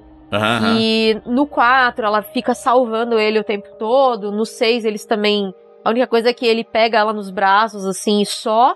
E aí tem uma frase no, no Condenação, que é um filme de animação, né? Que ela fala assim: quando que a gente vai terminar aquilo que a gente começou aquela noite? Eita, mina. Ó, Eita. Mas eu acho que ela tá se referindo ao 2, na verdade, entendeu? Eu acho que foi a única vez que eles se encontraram. Eu acho que eles nunca tiveram nada, não. Eu acho que. Eu acho que ela vê, apesar dela gostar do. eles estavam assistindo assim, Netflix, tá ligado? Aí ficou lá o seriado pendente. Você ainda tá assistindo? É. é, então, exatamente. Vai me dizer que você continua assistindo sem mim, entendeu? É só isso, gente, nada demais. Só uma dúvida, Monique, que você falou, você citou o, o Condemnation aí. O Condemnation, eu, eu, eu gosto da animação, mas ele coloca um elemento a mais ainda, só pra deixar as coisas mais confusas ainda, que a outra mulher, a loira lá, que eu esqueci o nome agora. A presidente, a Svetlana, Aqui é o novo interesse também dele, porque tem uns três, tá, tá rolando um, um super ah, tem a quadrado. Angela. A Angela é a Angela do. É a Angela do Degeneração, é do outro filme, do anterior. Que. Ele também dá uns pega nela, mas é, fica só nisso. O que ele quer mesmo é pegar a Ada e, e a Ada não, não quer pegar ele. Então, porque tem, a, no histórico dele, tem a Claire. E aí, de todos os personagens que eu acho que faz mais sentido, eu, eu acho que seria a Claire, porque é a questão do trauma. Quando você passa por uma experiência traumática junto, você acaba construindo laço com as pessoas e você Sim. está emocionalmente mais suscetível. É. né? Então é, seria natural que ele se identificasse mais com a Claire e que esse relacionamento fosse, digamos assim, trabalhado com base no que eles experimentaram juntos ali. A questão da Ada e a questão da Angela, pra mim, são coisas que eu não compreendo. Ele, pra, ele parece. O caso dele com a Ada parece um aluno que se apaixona por uma professora. Sabe quando você é criança no prezinho e aí você se apaixona pela figura da, da professora, o que ela representa? Você não tá apaixonado por ela de verdade, mas é porque aquela figura de autoridade, de alguma maneira, ela te fascina. Eu acho que é isso. E é, e é um amor que é bobo. Ele fica bobo. É o que você falou, ele parece um, um idiota toda vez que ele vê. Parece que ele esqueceu todas as vezes anteriores. Ele tem uma crise de amnésia. Amor platônico que chama, Bruno, isso aí. É. Mas o, o final real desse jogo meio que indica até o que você falou, né? Eles terminam meio que uma uma famíliazinha ah, é, unida pelo família trauma, pronta, tá sacou? aí, Unida é. pelo Não, trauma. mas ali é é. força da circunstância. É, também, então, né? mas é. Talvez indique pra onde eles vão levar com essa nova linha aí, sei lá. É que assim, o Leon é um cara bem legal. Pena que ele não pode ver mulher. Porque assim, toda vez. Mas isso Deus, é tipo é um material oficial, inclusive, que fala que ele tem um fraco mesmo por mulheres, assim, que ele fica meio perdidão, assim. Então ele se envolve. é, eu acho que ele se envolver com, com a Claire. Eu sempre via a primeira Claire como uma amiga pra ele, né? Sim. Era tipo Monique Chandler mesmo, entendeu? Tipo, ah, te ajuda aí com os crush, até a hora que eles vão se apaixonar de verdade. Entende? Então, eu acho que uma hora vai acontecer, porque eu acho que não foi colocado à toa esse envolvimento dos dois, não, hein? Eu acho. Mas vai ser utilizado quando? Quem sabe no Que jogo? 8, Resident Evil 8. Ó, no futuro. sabe? Mas você acha que o 8 vai ser a história dessa galera aí? Será que não é mais viável que seja num, num Code Verônica desse? A, a Pode Claire ser já Code mencionando alguma Verônica. coisa? Aí um eu spin-off um spin-off do- de- dessa versão do 2 e do 3. Pode ser, pode ser um, ou um 8, ou um sitcom. Code Verônica. Uma sitcom do Leão com a No remake do 4, né, que já estão pedindo. Não, o começo, o, o começo do Code Verônica é a, a Claire casada com Leon e. Mas Caralho. assim, não, eu tenho. Uma isso aqui. sitcom na Amazon, né, Bruno? 20 minutinhos mostrando o dia a dia.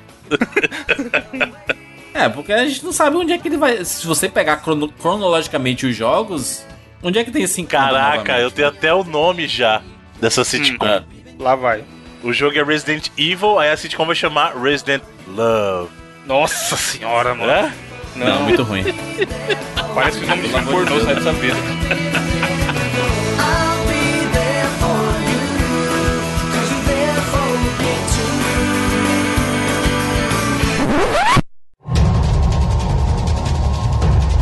Os momentos mais interessantes do, do jogo, assim, as sete pistas mais bacanas, assim? Acho que quando o William aparece pela primeira vez também é um momento muito massa, né? Porque ele, puta que pariu, que porra é essa, né, cara? O bicho todo deformado, gigante, né? Nossa, as cenas são incríveis. A, a- todas as cenas, as transformações do William são muito boas Sim. e eram as coisas que eu mais queria ver, assim. A, o G3, né, que é a, a terceira mutação do William, é a minha favorita, que é aquela que ele tá com os quatro braços. Eu não me arrependi nem um pouco, ficou muito incrível, ficou muito legal e eu acho que a campanha toda da Claire é a minha favorita, porque eu acho que ela é mais fiel ao jogo original. Mas eu gosto bastante da interação do Leon com o Marvin também, eu acho bem, bem bacana. É, o começo é bem forte até quando quando ele tá te dando as instruções e aí até quando você volta, né, e ele tá totalmente transformado, né? Hum, hum. É um momento até bem bem forte assim de de surpresa assim, né, dentro do jogo é bem da hora mesmo. Falando nesses momentos, sabe uma outra coisa que foi legal também que eu percebi? Não sei se você concorda, Monique. Que o começo mesmo do jogo, que era antes só CG, eles dão um background muito maior e te botam pra jogar aquela parte do caminhoneiro, toda at- até que você começa a jogar os cenários com eles e mostra o encontro que no primeiro era só uma CG de abertura, aquela parte do Get Down que é super famosa, que ele pede pra ela baixar pra ele atirar. Eles fazem você jogar esse segmento, né? Então assim, tem muito mais contexto de história até no próprio início do jogo, eles te põem pra jogar eles é, segmentos que antes eram contados através de cutscenes, né? Isso eu achei muito legal. O próprio 7 é assim também, né? Porque o 7, como é tudo em primeira pessoa, muita coisa é jogável, né? No, no próprio 7 também. Isso é bem, bem legal. Quase não tem cutscene no 7 também, né? Então acho que eles aproveitaram isso no 2 também. Uhum. Quem mais que a gente pode falar aí? Você, você, você acharam um jogo difícil? Tá difícil? Tá de boa. Ah, Eu joguei no normal, então foi normal. Foi, Foi normal, eu também achei. eu, eu queria a opinião da Monique e do, e do Bruno aí tu- da- sobre a troca da galera, troca dos, dos atores que fazem os protagonistas. Porque teve uma galera que chiou na época, né? Teve, teve sim. Mas sempre tem. A própria roupa da Claire que mudaram, é, a própria roupa da Ada. Ai, meu Deus. O pessoal ficou nervoso porque colocaram a Ada de óculos escuros à noite. Acho que esqueceram do Wesker, né? Que não pode. Mas o Wesker é por causa dos olhos vermelhos, né? Tem que tomar cuidado. Não. Conjuntivite Não, é um problema muito sério, não. gente. Tem que se tratar conjuntivite aí. O Wesker, ele só se infecta dentro da mansão. Ele só se infecta dentro da mansão. Então ele não tava infectado ainda. Antes é só ele tava estilo usando também. óculos porque ele era, ele era estiloso. É. Porque ele queria. Porque... Aí a Ada vai fazer a mesma coisa. Ah, a Ada não pode, entendeu? Nossa, que absurdo a Ada usando óculos escuros de noite. Eu falei da conjuntivite porque o, que o, Evandro vai lembrar. Lembra o episódio do South Park, Evandro? Que é. Eles falam que é conjuntivite, eles ficam pink, ai, mas na verdade tá todo mundo virando zumbi. E eles falam Uhum. que é um surto de conjuntivite. O Park é bom demais, tá louco. É, o personagem Schwark é excelente. Mas desculpa, Monique, deixa só a Monique concluir, desculpa, Monique. Coisa de, de gente boba que assiste South Park. não, não, eu já, já tinha concluído já que é, outra coisa que problematizaram foi a roupa da, da Claire, né? Que colocaram uma calça nela, porque, né? Afinal de contas faz Meteram muito o sentido crime. ela. O crime capital de botar uma roupa que faz sentido nela. Uma roupa. É, tipo. A mesma coisa a Jill agora, né? Também estão problematizando que a Jill está feia no 3 Remake. Puta que pariu. Aí uma calça. Essa galera aí, aí, puta que pariu. Não dá, não. É, uma- é a galera que joga jogo pra, pra bater punheta, é isso aí. É. É, é isso. Mas a questão da calça, eu tenho discutido, ela tá andando de moto à noite. Quem vai andar de moto de bermuda, shortinho? Não faz sentido nenhum. É o que eu sempre digo, mas a galera acha que, nossa, faz todo sentido do mundo ela. A Jill, principalmente a Jill. A Jill fugir de casa, ela que é uma policial treinada, fugir de casa de saia e de tomara que caia. Era melhor ela ter saído pelada, eu sempre falo isso. Se colocasse só um tênis. Ela, É. ela estaria mais protegida relógio. pelada, né, Monique? Pelo menos ela ia ter rolagem melhor. Porque Pelo menos é, a, tá a roupa não vai enroscar no- no- na cerca, sei lá. Não, ela vai ficar assada, né? É, ela A saia não vai ficar apertando vai conseguir movimentar muito melhor, teria sido melhor. Então. É bacana quando, a- quando aparece o, o, o Mr. X pela, pela primeira vez. A reação do Leon. O Leon ele tem uma reação- umas reações bem boas, né? Quando aparece uma- umas coisas que ele não tá esperando, né? Ele olha assim, ele, Jesus Cristo, né? Que coisa é essa, meu Deus? É legal porque o, o Leon, ele tem umas, umas reações mais tipo, oh meu Deus, o que que é isso? Já a Claire é tipo, que porra é essa? E tipo, a É. Claire fala tanto fuck que eu fico pensando, quem fala mais fuck? A Claire ou o Geralt na, na série lá? Porque Ah, mas é porque ele é o fuck, bonzinho, né? O fuck. o Leon é o bonzinho. Não, né? o Leon, Não o Leon é coisas. adolescente emocionado. mano. Então, Tá eu não sei se foi mundo. impressão minha jogando, mas ele tem espinha, não tem? Vocês perceberam isso? Ele tem umas espinhas, sim, ele tem. Ele é bem novinho, ele tem 21 anos, é um mancebo. Você gostou do visual dele? Do, do visual dele, Monique? Você gostou? Já que a gente tava falando do visual, você gostou do visual do novo Leon? Que ele é bem diferente do Mano, esse tá novo Leon no começo mostra ele ouvindo emo no, no carro lá, mano. Rockzinho. esse Leon, mano. Esse Leon. Simple Plan. Simple Plan tava tocando ali. Pô, é, é final Não, dos anos acho ele 90 tá ali, lindo. mano. É, então. Aliás, tá mas todo é mundo cara. bonito. Backstreet Boy. É. Tá todo mundo bonito nesse jogo, é um negócio absurdo. A Claire, eu achei o visual dela bem melhor do que o que fizeram no Revelations. Eu tenho um problema muito sério com o nariz da Claire no Revelations ali. No Revelations 2. Eu acho esse visual da Claire é melhor. Sim, eu gosto também do visual da Claire. Eu acho que tá, tá bem legal o visual dela. O único personagem que entra nas portas quando você entra no- nos lugares assim é o Mr. X. Todos os zumbis podem abrir porta. É. E é legal que É. você fica ouvindo eles batendo na porta. Você fica eles. E aí daqui a pouco, pá! Abre a porta. É, o Licker não abre porta, graças a Deus. Exatamente. É, o, o Licker não abre, né? Porque é, é tenso, né? Deus que me livre. Inclusive, eu acho que seria muito pior se tivesse um Licker te seguindo o tempo todo em vez do Mr. X. Pra mim Não, seria você é muito doido. pior. Ah, é? Puta que pariu. Não, não brinca com isso, não. O, o, o momento que você encontra o primeiro Licker é bem da hora também, o jeito que eles fazem. É. E é total por. Porque ele, ele tá comendo um zumbi, né? ele aparece comendo um zumbi. É um cachorro que ele tá. Sei lá. É um bicho Mas é que morto, né? o. O Licker, ele é cego, realmente. Desde o primeiro jogo, se você começar a andar e aí você ele levantar assim, você parar, ele para também. Porque ele seguia pelo seu. Se você correr, ele te encontra. Sim. Então, se você encostar nele, ele também te encontra. A mesma coisa o remake, igualzinho. Se você andar devagarinho, apesar dele dar aqueles. uma- uns gritinhos tipo. ficar Uhum. procurando, não quer dizer que ele te achou. E isso só foi feito pra você sair correndo, você se É, desesperar. exato. Eu fiz muito isso no começo do jogo. É, o som desse jogo, o Felipe falou em um momento ali no começo do cast, o som é muito foda, mano. Você jogar com fone, ele, ele maximiza Cara, é a sensação de.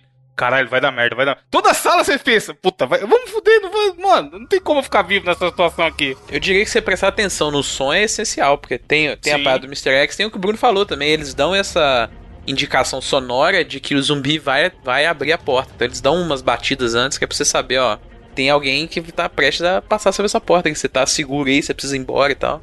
Não é legal Resident Evil ter voltado pra isso? Porque foi Sim. o que eu- uma das coisas que eu mais me apaixonei pela franquia ali nos primeiros jogos era a sensação de perigo. Era a sensação Então, de mas você o saber, 7 cara, também tem um não pouco sei o que vai disso, acontecer. Tem muito. Os, os- O 7 foi o, O que 7 é muito terror, acho. né? O, o, o 7 é muito mais terror e é a primeira pessoa, né? O 7, por mais que ele tenha muita influência dessa nova escola de jogos de. Vamos botar de terror assim, que fizeram muito sucesso, tipo Outlast e tal. Ele ainda Ah. tem muita coisa do espírito de Sim. Resident Evil, assim. Na verdade, eu acho que o 7, ele se parece menos com o Outlast, assim, ele é... Não tem nada a ver com o Outlast, na minha Não, não, ele, ele, ele- não, eu também eu acho que ele, ele, ele usou do, da ideia de. do que fez o sucesso na ideia da perspectiva e tal, até os temas, né? O, a localização que ele se passa e tal, que é, é mais essa ideia da. Que rola muito desse. que esses jogos se baseiam e também de. até coisa de, de filmes, até de terror, essa ideia de é, sul dos Estados Unidos, aquela parada meio de pântano e tal que ele usa. Mas ele, a identidade de, de videogame dele, de gameplay, design, é total Resident Evil ainda. Também acho que ele, ele usou de algumas coisas, como eu falei, da, da ideia da perspectiva, porque o Outlast estava muito. eh, Foi um sucesso gigantesco, assim, né? É. Depois dele, vários outros apareceram com essa ideia também. Mas ele ainda tem muita identidade de. A identidade dele de como jogo é de Resident Evil, ainda, sem dúvida. A lanterninha também, né? A lanterninha ajuda muito, né? O fato de. A, a a maioria desses jogos eles têm essa parada da lanterna, né? É uma coisa que no original não tinha, né? E eles colocaram, eu acho que isso ficou muito legal, a inclusão do sistema de lanterna no remake, porque ele realmente adiciona uma outra camada, porque no, no jogo original, como a gente tinha muito ambiente com. é, o jogo é baseado em câmera fixa, né? Então ele tem umas câmeras ficam legais cinematográficas e tal. Mas isso deixa o ambiente sempre com a iluminação que ele foi preparado para aquele momento. No caso do remake, ah, eles colocam ambientes totalmente escuros que você só consegue ver com a iluminação direta da lanterna. Então, esse é, essa sacada da lanterna dá um outro. Adiciona um outro elemento para a questão da tensão mesmo, né? Do jogo. Você fica tenso, porque você não sabe o que pode parecer, porque você não tá olhando ainda. E o som também que falaram, só para colocar uma coisa que é legal que o Evandro mencionou, é, é óbvio que o jogo vem com suporte para sistemas de surround 7.1, não sei o que, mas mesmo com fones normais estéreo, ele tem aquela pegadinha que a gente até brincou no 99, 99 vezes anterior, que é aquela coisa de fazer simulação de som espacial, mesmo com som estéreo. Isso é muito legal que eles fizeram Resident Evil 2, cara, no remake. Com um fonezinho lento, ele consegue dar a impressão de o som tá vindo de tal lado, tá mais próximo, tá mais distante. Isso é muito legal, cara, muito legal mesmo. O trabalho de som que fizeram nesse jogo foi fantástico. É a parte do, do esgoto. Vocês gostaram da parte do esgoto? Detesto. É eu, assim, a minha parte favorita é toda a parte da delegacia. Eu também. É, sem Eu dúvida, acho que sem eles- dúvida. É, o Eles começo ali até o final da delegacia, é isso que eu ia falar. Parece até que é outro jogo, tá ligado? É. Mas uma coisa que eu queria perguntar pra vocês, até não tem, pra mim não tem como não comparar com o 7, porque é o mais recente, enfim.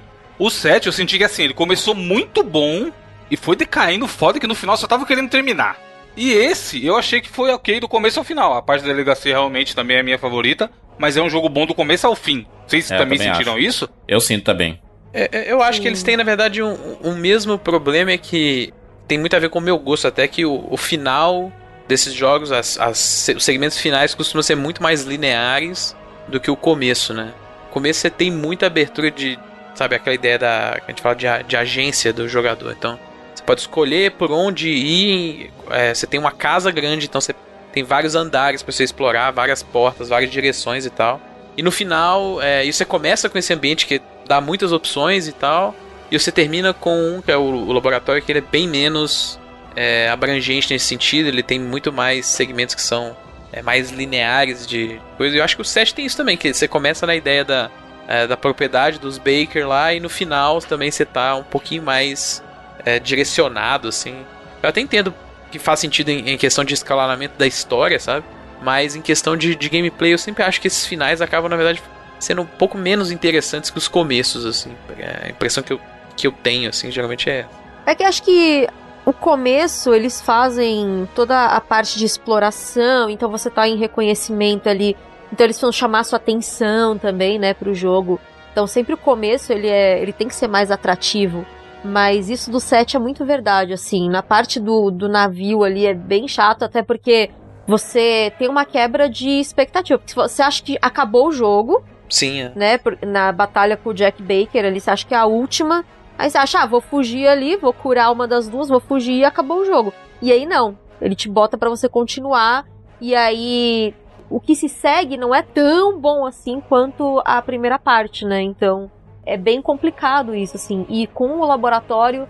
Primeiro que eles colocaram aqueles G-Mutant que são um inferno, aqueles bichos, meu Deus. Que antes no 1, no, no 2 clássico ele era um boss, né? Ele era só um boss. Depois ele vira um inimigo recorrente, né? No, no 2. É, no 2 Remake. Então, é, acaba sendo um pouco chato, mas.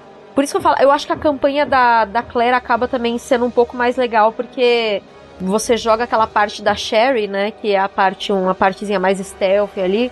Eu acho mais legal do que o trecho da Ada, por exemplo. Não gosto daquele trecho da Ada, não. Ah, que você usa aquela. Tipo um. é Uma ferramenta lá pra A arminha resolver os high-tech puzzles, dela. né? A arminha high-tech dela de hackear. é. Exato. é. E aí tem combate mesmo, né? No segmento da Ada, enquanto o da Sherry não tem, né? Como você falou, é só a ideia do stealth. E esses segmentos são completamente diferentes também do, do original, eu imagino, né? Porque é, mecanicamente eles são uma parada muito mais moderna. Sim, sim. É, é totalmente diferente o que você faz também. No, no original era pra jo- jogar com elas pra fazer outras coisas, assim. Aí ele, no, no remake eles mudaram. Mas eu achei legal. A parte da Ida eu não gosto muito, mas a da, da Sherry, todo aquele conceito do orfanato, que as crianças eram colocadas ali pra serem cobaias, né, do, do William Birkin, do G-Virus, é, é muito legal e até lembra um pouco o The Promised Neverland, né, que é Sim. um anime aí, um mangá bem legal também. Então, eu achei bem interessante, né? Ver que a, a- onde chega, né? A que ponto chega a Umbrella, né? Usar criança como cobaia, né? Criança órfã. Pesado. É bem pesado. Aliás, toda a parte do Irons, né? Do, do chefe de polícia é Muito, extremamente é. pesada. E, e até aquilo que a gente falou, é a ideia do, do storytelling via coisas no cenário e documentos, né? Você pega primeiro lá na, na sala dele, né? E, você, meio que não entende o que, que tá acontecendo depois quando você vai pro. É, lá pro orfanato e tal, que você meio que. Você liga os pontos, assim, é uma parada bem pesada mesmo. E é bem, é bem interessante essa, essa, essa questão do, do, do chefe de polícia, porque eu acho que faltou. Eles perderam uma oportunidade de ouro de fazer o Leon interagir com o chefe. Tipo, o chefe se fazer de dissimulado, de coitadinho pro Leon. E aí com a Claire, porque ele é um cara que claramente não gosta de mulheres, né? Ele maltrata mulheres. Sim. Então com a Claire ele ser violento, né? Com, com a própria Sherry, né? Vendo que ele é um cara que era um diretor de um orfanato, então ele tipo, usava a criança como cobaia, mostrar que eh, a forma como ele agiu com a Sherry também. Então eu acho que eles perderam essa oportunidade de ouro de fazer a parte dissimulada do, do Irons.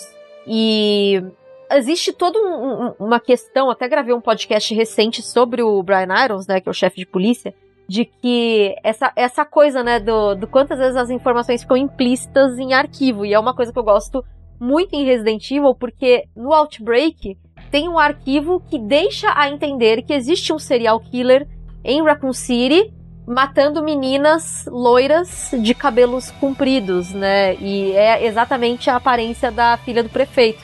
Uhum. Dá a entender que esse serial killer seria o próprio chefe de polícia, assim. Então, perdem oportunidades, assim, né? Mas será que é uma coisa que pode ser abordada, não? Pode ser. Pode ser que sim. Tomara. Tomara. Apesar que eu acho que não, porque eu acho que já passou, sabe, o, o momento de mostrar Hum. isso, assim. O Resident Evil 2, ele teve DLC? Algum DLC? Não, né?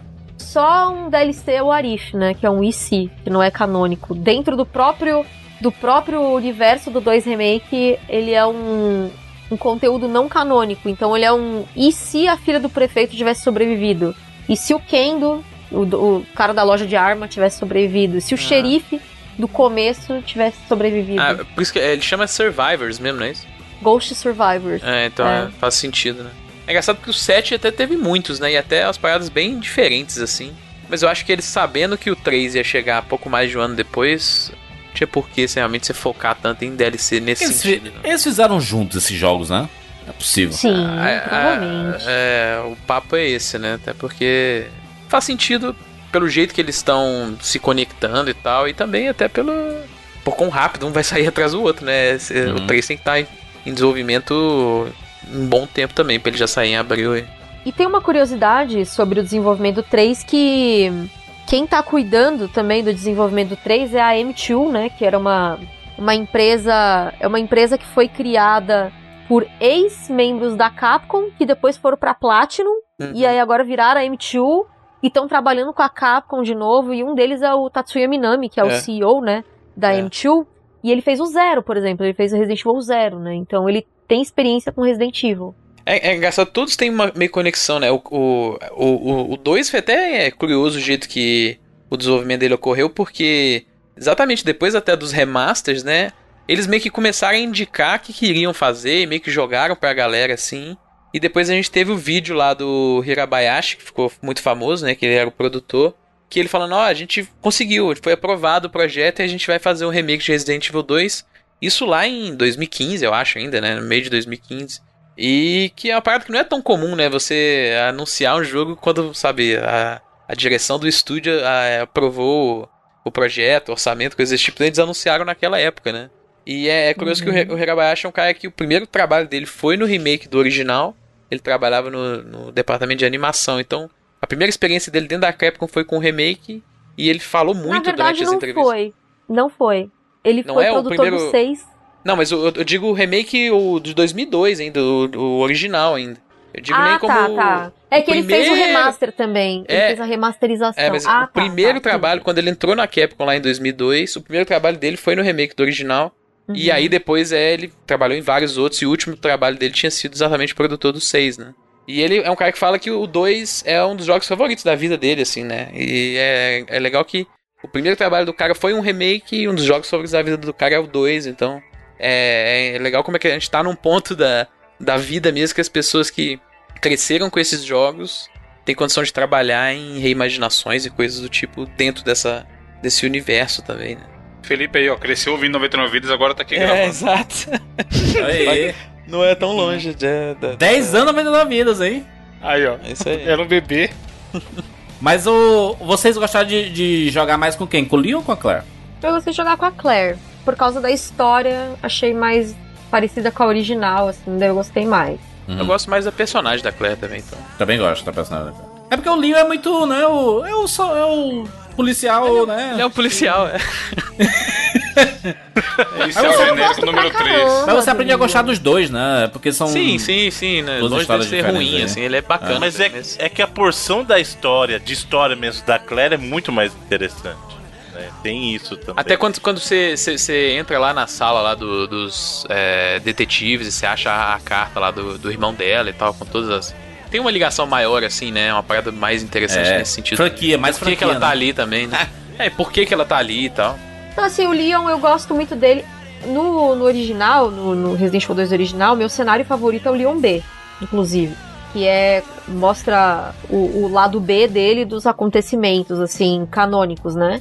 Então é o que eu mais gosto. Mas no, no remake eu acabei gostando mais de jogar com a Claire, porque é mais fiel ao conteúdo original. Então eu acho mais interessante.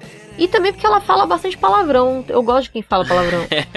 Que é totalmente. faz muito sentido pra situação que ela tá também, né? É, Acho que ninguém ia se policiar É. demais, né? Não. Porra, pelo amor de Deus, né, mano?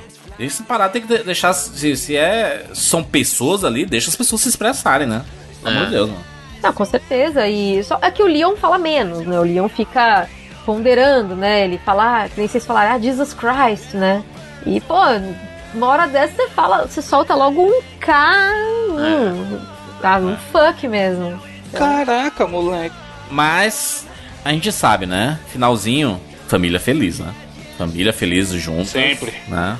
Esperança na humanidade. Claire, Leon e, e Cherry lá juntos para sempre. As fanfic estão demais, né? As fanfic estão demais aí, estão enlouquecendo.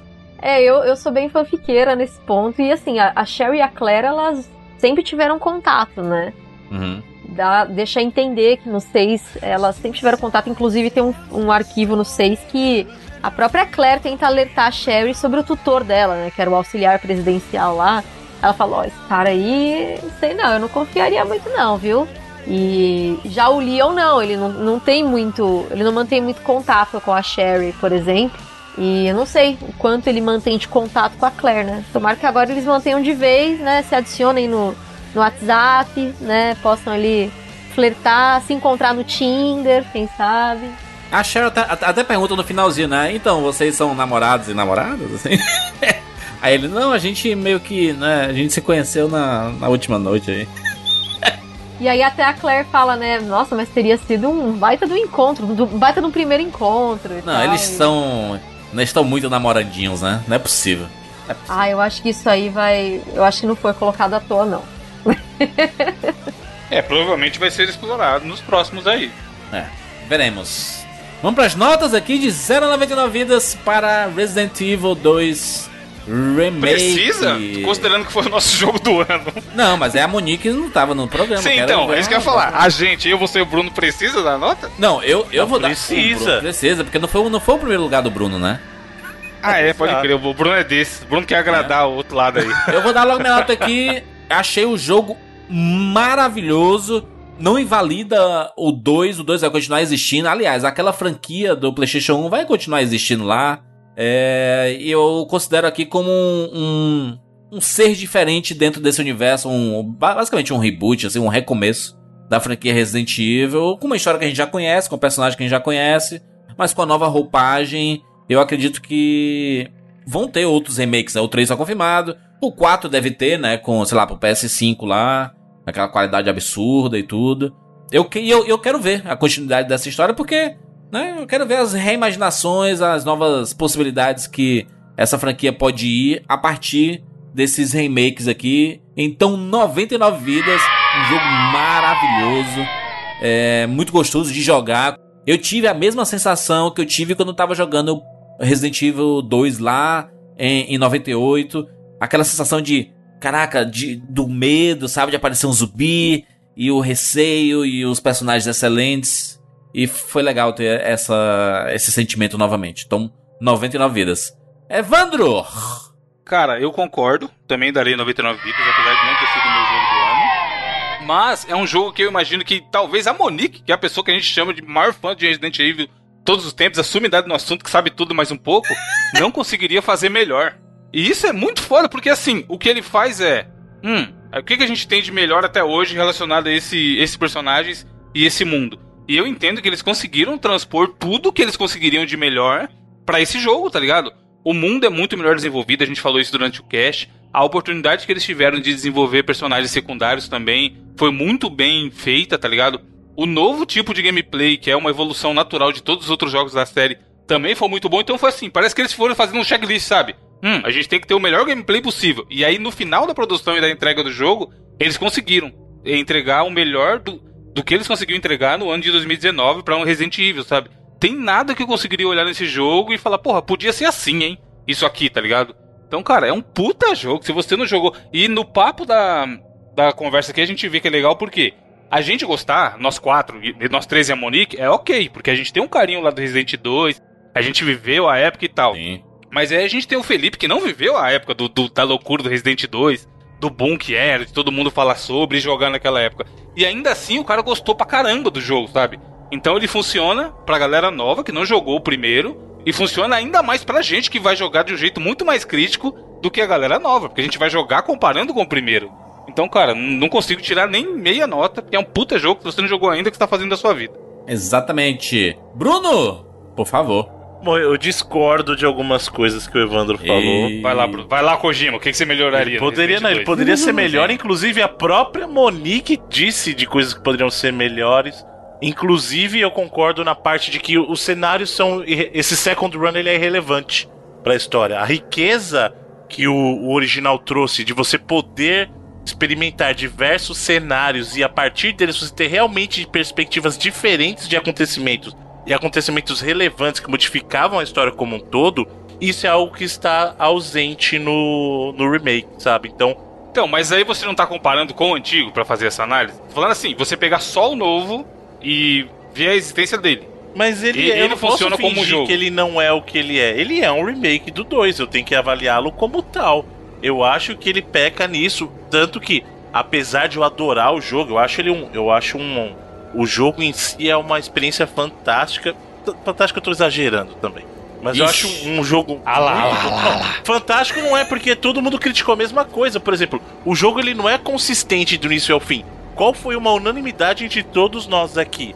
Que o jogo parece um até o término da delegacia e depois muda o ritmo. Então ele não é um título consistente. eu Mas não que é estraga, Bruno. Não é, não é aquela. Não, é, Não, Caralho, não, não, meu não, Deus. Não, é. não estraga a experiência, mas cai a qualidade sim. Não dá pra dizer Mas se que é o você mesmo tem uma experiência muito todo. boa e outra média, tem que jogar pro lado bom, cara. Então já não é otimista. 99 vidas. 99 vidas pra mim é uma experiência assim primorosa do início ao fim. É o de novo, isso não quer dizer que o jogo seja ruim. Quer dizer que ele é tem um bom. começo fantástico. Tem uma barrigada. Não. Ele tem um começo fantástico, só que depois essa qualidade cai. E isso é perceptível. E eu ainda, a- a- assim, ainda prefiro problemas e tudo o Resident Evil original, o 2. pra mim. Eita, Não, tô falando é, é sério. isso, é isso aí, tá certo. Na TV Não, Zona de Tubo, sério. Feira dos. Pássaros, coisa e Aquele tal. tanquezão Exato. andando. Tonhão de cabeça pra Sim. baixo. É, E, inclusive, eu vou, eu vou dar um depoimento aqui. Em alguns momentos, Joguei- jogando Resident Evil agora. Remake, eu senti falta de um controlezinho tanque ali. Não vou nem mentir. Deus tá vendo ele jogando momentos. remake na TV de 80 polegadas, tá ligado? Do tamanho dele, 4, 5K. Mas é, é óbvio que o título tem seus méritos, como eu falei, a reconstrução que eles fizeram do, dos ambientes familiares, aquela coisa de você se sentir em casa, é muito bacana. O sentimento de você é, experimentar algo que é familiar, mas ao mesmo tempo é novo, é algo fantástico. E isso vai É o mérito todo pra Capcom. Quando ela decide fazer um remake, ela faz um remake. É uma das coisas que eu mais admiro, inclusive, porque é fácil fazer remasterização. Agora, quando você quer reconstruir uma experiência de jogo, é algo difícil. E poucas vezes a gente viu isso. A Capcom sabe fazer, ela mostrou com o remake do 1 com o remake do 2. Inclusive, remakes distintos entre si. A experiência do remake do 1 é uma, a experiência do remake do 2 é outra. Sabe? Poucas empresas conseguem fazer isso, sabe? Talvez a Nintendo traria por causa dos remakes lá do Metroid, é, mas não é toda empresa que consegue fazer remake de verdade. Então eu tiro meu chapéu pro trabalho que eles fizeram. É um bom jogo. Inconsistente, sim. Mas é um bom jogo. É um jogo que revigora aquele lado de quem gosta de um, de um Resident Evil mais focado na questão do, digamos assim, gerenciar inventário. Eu não quero só sair atirando, que é uma coisa que o Resident Evil foi ganhando com o tempo, uma veia mais de ação. Eu acho que o Resident Evil Remake ele ganha esse equilíbrio. Inclusive, eu até acho que ele é mais equilibrado nesse ponto que o original. O Resident Evil 2 original, ele tem até um toque mais de ação do que esse. Eu acho que esse tá mais equilibrado, inclusive.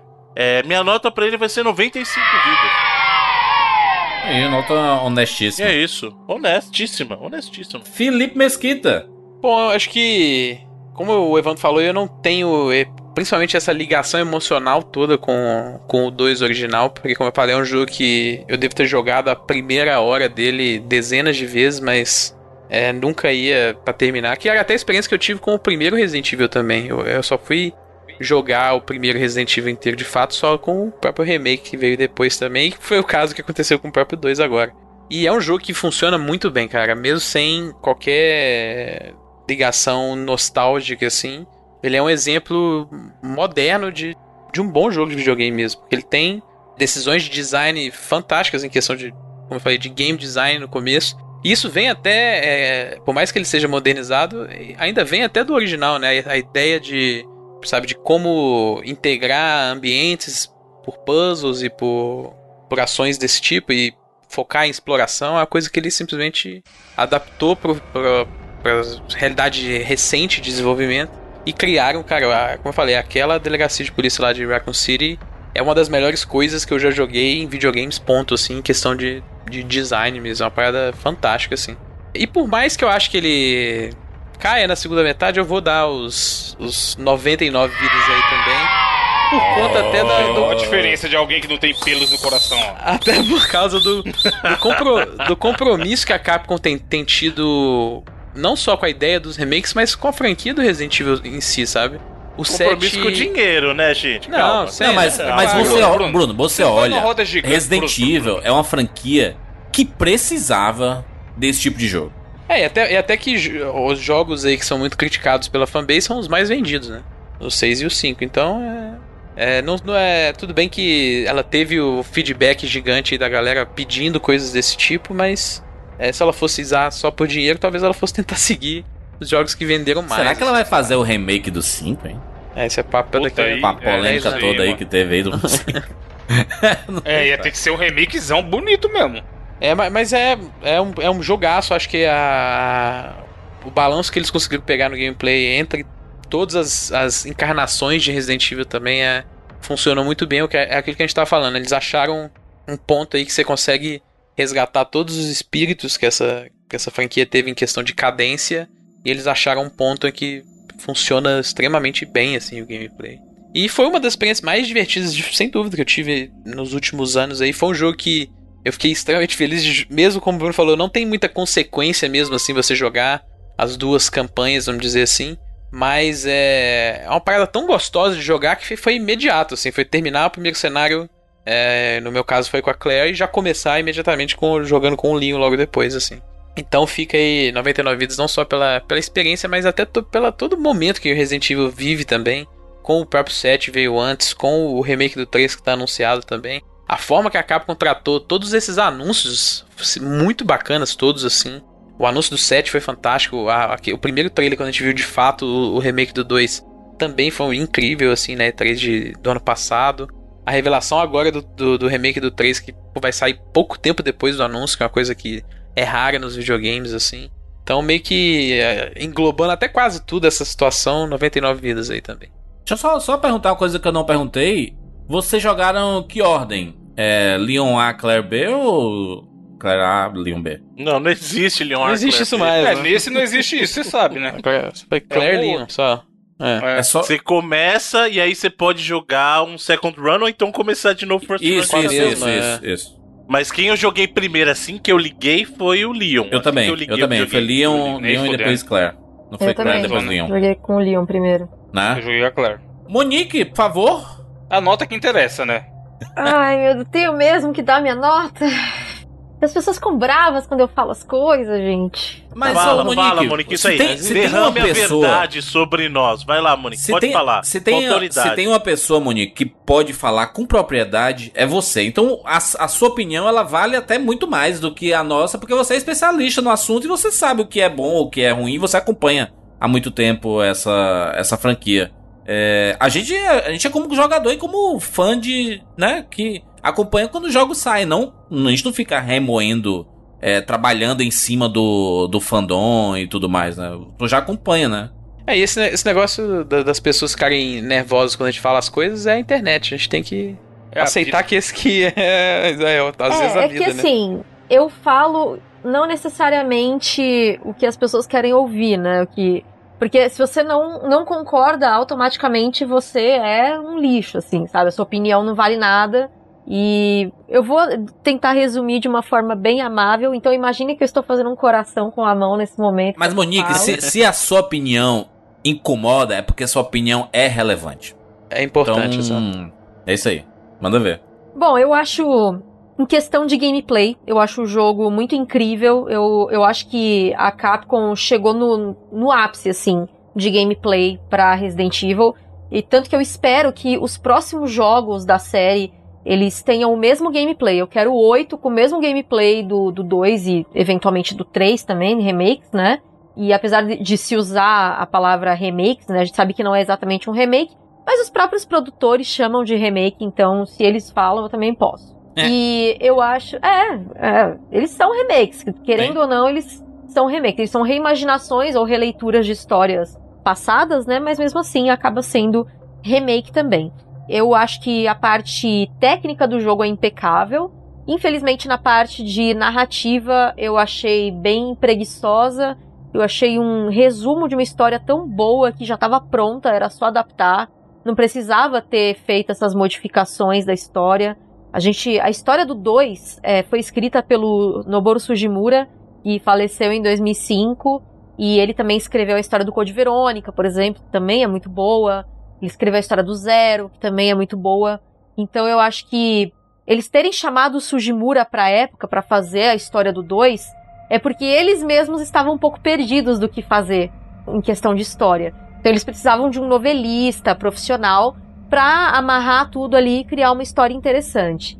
Então eu acho que faltou isso, pegar a história que o Sugimura fez e ser fiel a ela. Não precisava ter é, resumido e a questão da segunda jornada também, que eu acho bastante desnecessária e achei bem preguiçosa também, até porque não estava planejado colocar a segunda jornada, então eu acho que eles pensaram, ah, esse jogo tá muito curto, a gente vai ter que fazer alguma coisa, e aí eles colocaram a segunda jornada simplesmente pra preencher buraco ali, pra ocupar espaço no, no jogo, porque talvez a- o fator replay ficasse meio sem graça, porque o certo, na minha cabeça, eu acho que eles iam mesmo fazer só o cenário do Leon e só o cenário da Claire, e dependendo do, do primeiro cenário, você tinha que jogar o outro para você ver a história, o final completo, como acontece no próprio jogo original. E eles já tinham dito que isso ia ser necessário mesmo. Só que a gente não sabia é que os jogos não iam se interligar. Então, por exemplo, tem a Annette morrendo duas vezes, em ocasiões distintas. Não tem uma ligação naquela parte do, do laboratório, né? Dizendo que ah, o Leon passou por aqui. Então a gente só escuta a sirene do aviso de que o Leon tirou o vírus quando a Annette tá morrendo dentro da.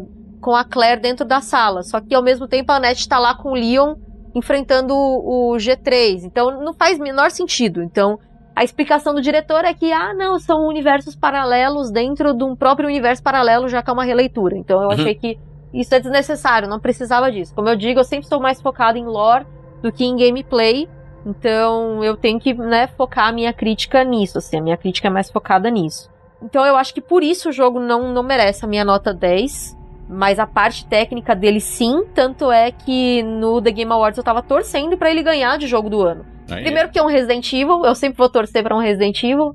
E segundo porque no Game Awards, ele não tá concorrendo com o jogo original. The Game Awards ele tá concorrendo com ele mesmo e com outros jogos, então não tem nada a ver. Né? Então no The Game Awards eu acho que ele merecia sim ganhar de jogo do ano. Ele, ele como jogo, como obra, sem comparar com o jogo original, ele é muito bom. Mas já que a gente tá comparando com o jogo original aqui, eu, eu vou ter que dar duas notas então. Hum. Eu vou dar uma nota 90 vidas pro jogo remake, sem comparar com o jogo original. Certo. E vou dar um 85 vidas comparando com o jogo original. Acho justo.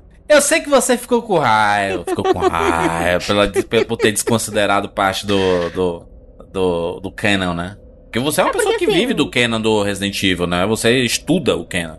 Então, quando, quando, quando lança um produto que não considera a parada, você, pô, tá desconsiderando o cara aqui, né, rapaz? Não, e outra também, eu acho que eles falaram que eles iam fazer um remake. Os fãs pediram por um remake. Sim. Os fãs queriam um remake. Tanto é que o projeto foi aprovado como Resident Evil 2 Remake. É. Quando o Hirabayashi abre a camiseta lá, a jaqueta parece o We Do It, tá na tela, Resident Evil 2 Remake. E eles entregaram uma reimaginação. Não tô falando que é ruim, ela é muito boa. Mas a gente esperava um remake, uma versão definitiva dos acontecimentos do 2, como aconteceu com o 1. E não veio, mas tudo bem, o jogo ele é muito bom. Eu vou até, eu vou até subir 95 vidas, pronto. Uh, caraca, Se apertar, chega em 98, hein? Não, não, não, não. 95 e é pra incentivo. É incentivo pro 3, tá? Gostei. 95. É, a minha professora na- no, no colegial, ela dava um A e escrevia que era A de incentivo. Então Ó. não era um A completo. Então eu dou o 95 de incentivo. Essas cinco, esses, essas cinco vidas a mais são incentivo aí pra melhorar cada vez mais, porque a gente sempre pode melhorar. O gameplay eu não sei, porque o gameplay já é perfeito. Mas em história pode, então Muito bem, falamos sobre Resident Evil 2 Remake, o primeiro lugar da nossa lista de melhores de 2019. Lembrando que ainda tem podcast sobre o segundo e o terceiro lugar, né? Que era o Sekiro e o Control. É isso mesmo, Bruno e Evan? É, né? Isso. São os próximos, as próximas edições do 99 Vidas. Monique, você sabe, né? Você pode encontrar no Resident Evil Database, no YouTube, tem podcast, tem site, tem Live, Twitter, rainha da live Instagram. agora. Tá fazendo live pra caramba. tá fazendo as, as lives onde, Monique? No, no Mixer? É, eu tô fazendo na Mixer pela Team One Esports, né? Que eu sou contratada deles agora. Eu faço na Mixer de segunda, terça, quarta e quinta, às três da tarde. E no YouTube eu faço toda sexta-feira o Sextou Database às seis da tarde. Olha aí, rapaz. É muito fácil de encontrar a Monique aqui, nossa, nossa parceira de muitos, de muitos anos aqui. Conheço a Monique desde quando, Monique? Que a gente gravou um Rapadura Cast? 2007? 2007 a gente 2007. gravou um. ra- Caraca, olha isso. 13 anos já, né? 13 anos, caramba. É isso aí, o tempo passa e a gente continua aqui produzindo conteúdo, o que é muito legal. E o Felipe lá, o Felipe da, do, do Reload, junto com o Bruno, todas as semanas falando sobre as notícias da semana e tudo mais. Inclusive é muito bom seguir o Felipe no Twitter, porque o Felipe traz informações quentíssimas do mundo dos videogames. Olha aí, valeu. E pra fechar esse 99 vidas, PicPay está de volta também. PicPay é a forma de você colaborar com o 99 vidas de forma bem rápida, né? Bem simples bem de boas colaborar com o 99 Vidas. Lembrando que a gente tem Padrim, Patreon e tudo mais, mas o PicPay é muito mais fácil, é muito ágil. Você baixa o aplicativo no seu celular, coloca lá 99 Vidas no buscador e se você colaborar com 15 reais ou mais, é isso que a gente não fala às vezes, né? Se você quiser colaborar com mais, pode colaborar, tá? Então, vai que um dos. Foi o quê? Quatro pessoas que ganharam a Mega Sena da virada. né? Vai que um dos quatro aí, ouvinte, não sabe de pôr esse dinheiro, sempre tem essa opção aí, ó. Abre o PicPay lá. Em vez de você botar 15 a contribuição, você pode pôr. Põe uns zeros a 150 mais mil? nesse 15. Você pode- é, Você, você então. pode, pode dizer assim, Ajudado. caraca, esse mês 99 Vidas arrebentou. Vou dar um pouquinho mais aqui, né? Pra colaborar com eles Sim. aí e tudo mais. Não, esse ano, agora tá na época do ano, Jandir. Avaliaram o ano. Olha É. lá a nossa postagem de números de 2019 e fala, porra, esses caras merecem. Mas, se não bastasse a gente merecer, que a gente acha que a gente merece, o PicPay ainda é muito brother, e, a gente falou disso em dezembro, e né, teoricamente seria só em dezembro, mas eles ah, pediram pra avisar que continua agora em janeiro, que é o quê? Ao invés dos convencionais 10 reais de cashback que eles sempre dão, eles estão dando 15 reais de cashback, Jurandir. Olha aí que beleza, hein? Que é, coincidentemente, o valor da nossa assinatura que dá direito aos bônus. Ó, Então, olha aí, ó. O cara assina, recebe 76 bônus nesse momento, sai de graça. PicPay tá bancando. E não só isso, né? Você, além de sair de graça, você pode inclusive escutar todos os nossos bônus 99 vidas. Olha que coisa maravilhosa. A gente tem mais de 70 bônus. Toda vez que a gente lançou uma edição do 99 vidas em 2019, a gente lançou uma edição do 99 vidas bônus exclusivo para quem colabora com a gente. Cara, muito simples, muito fácil. Acesse aí 99vidas.com.br barra ajuda nós. Tem todos os detalhes para você colaborar com o 99 Vidas da forma que você quiser. Mas se você utilizar o PicPay, você tá ajudando muito o 99 Vidas a crescer cada vez mais. É isso, nos encontramos na próxima semana. Tchau. cold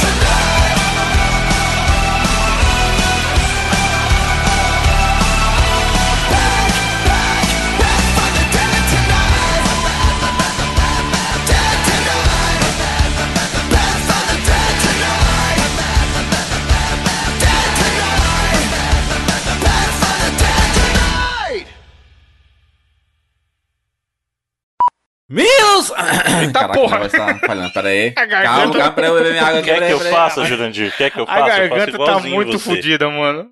Se quiser, eu faço igual você, Ah. Jurandir. Se Tu precisar. faz igual a mim. Aham. Vai, falei. Vai lá. 3, 2, 1.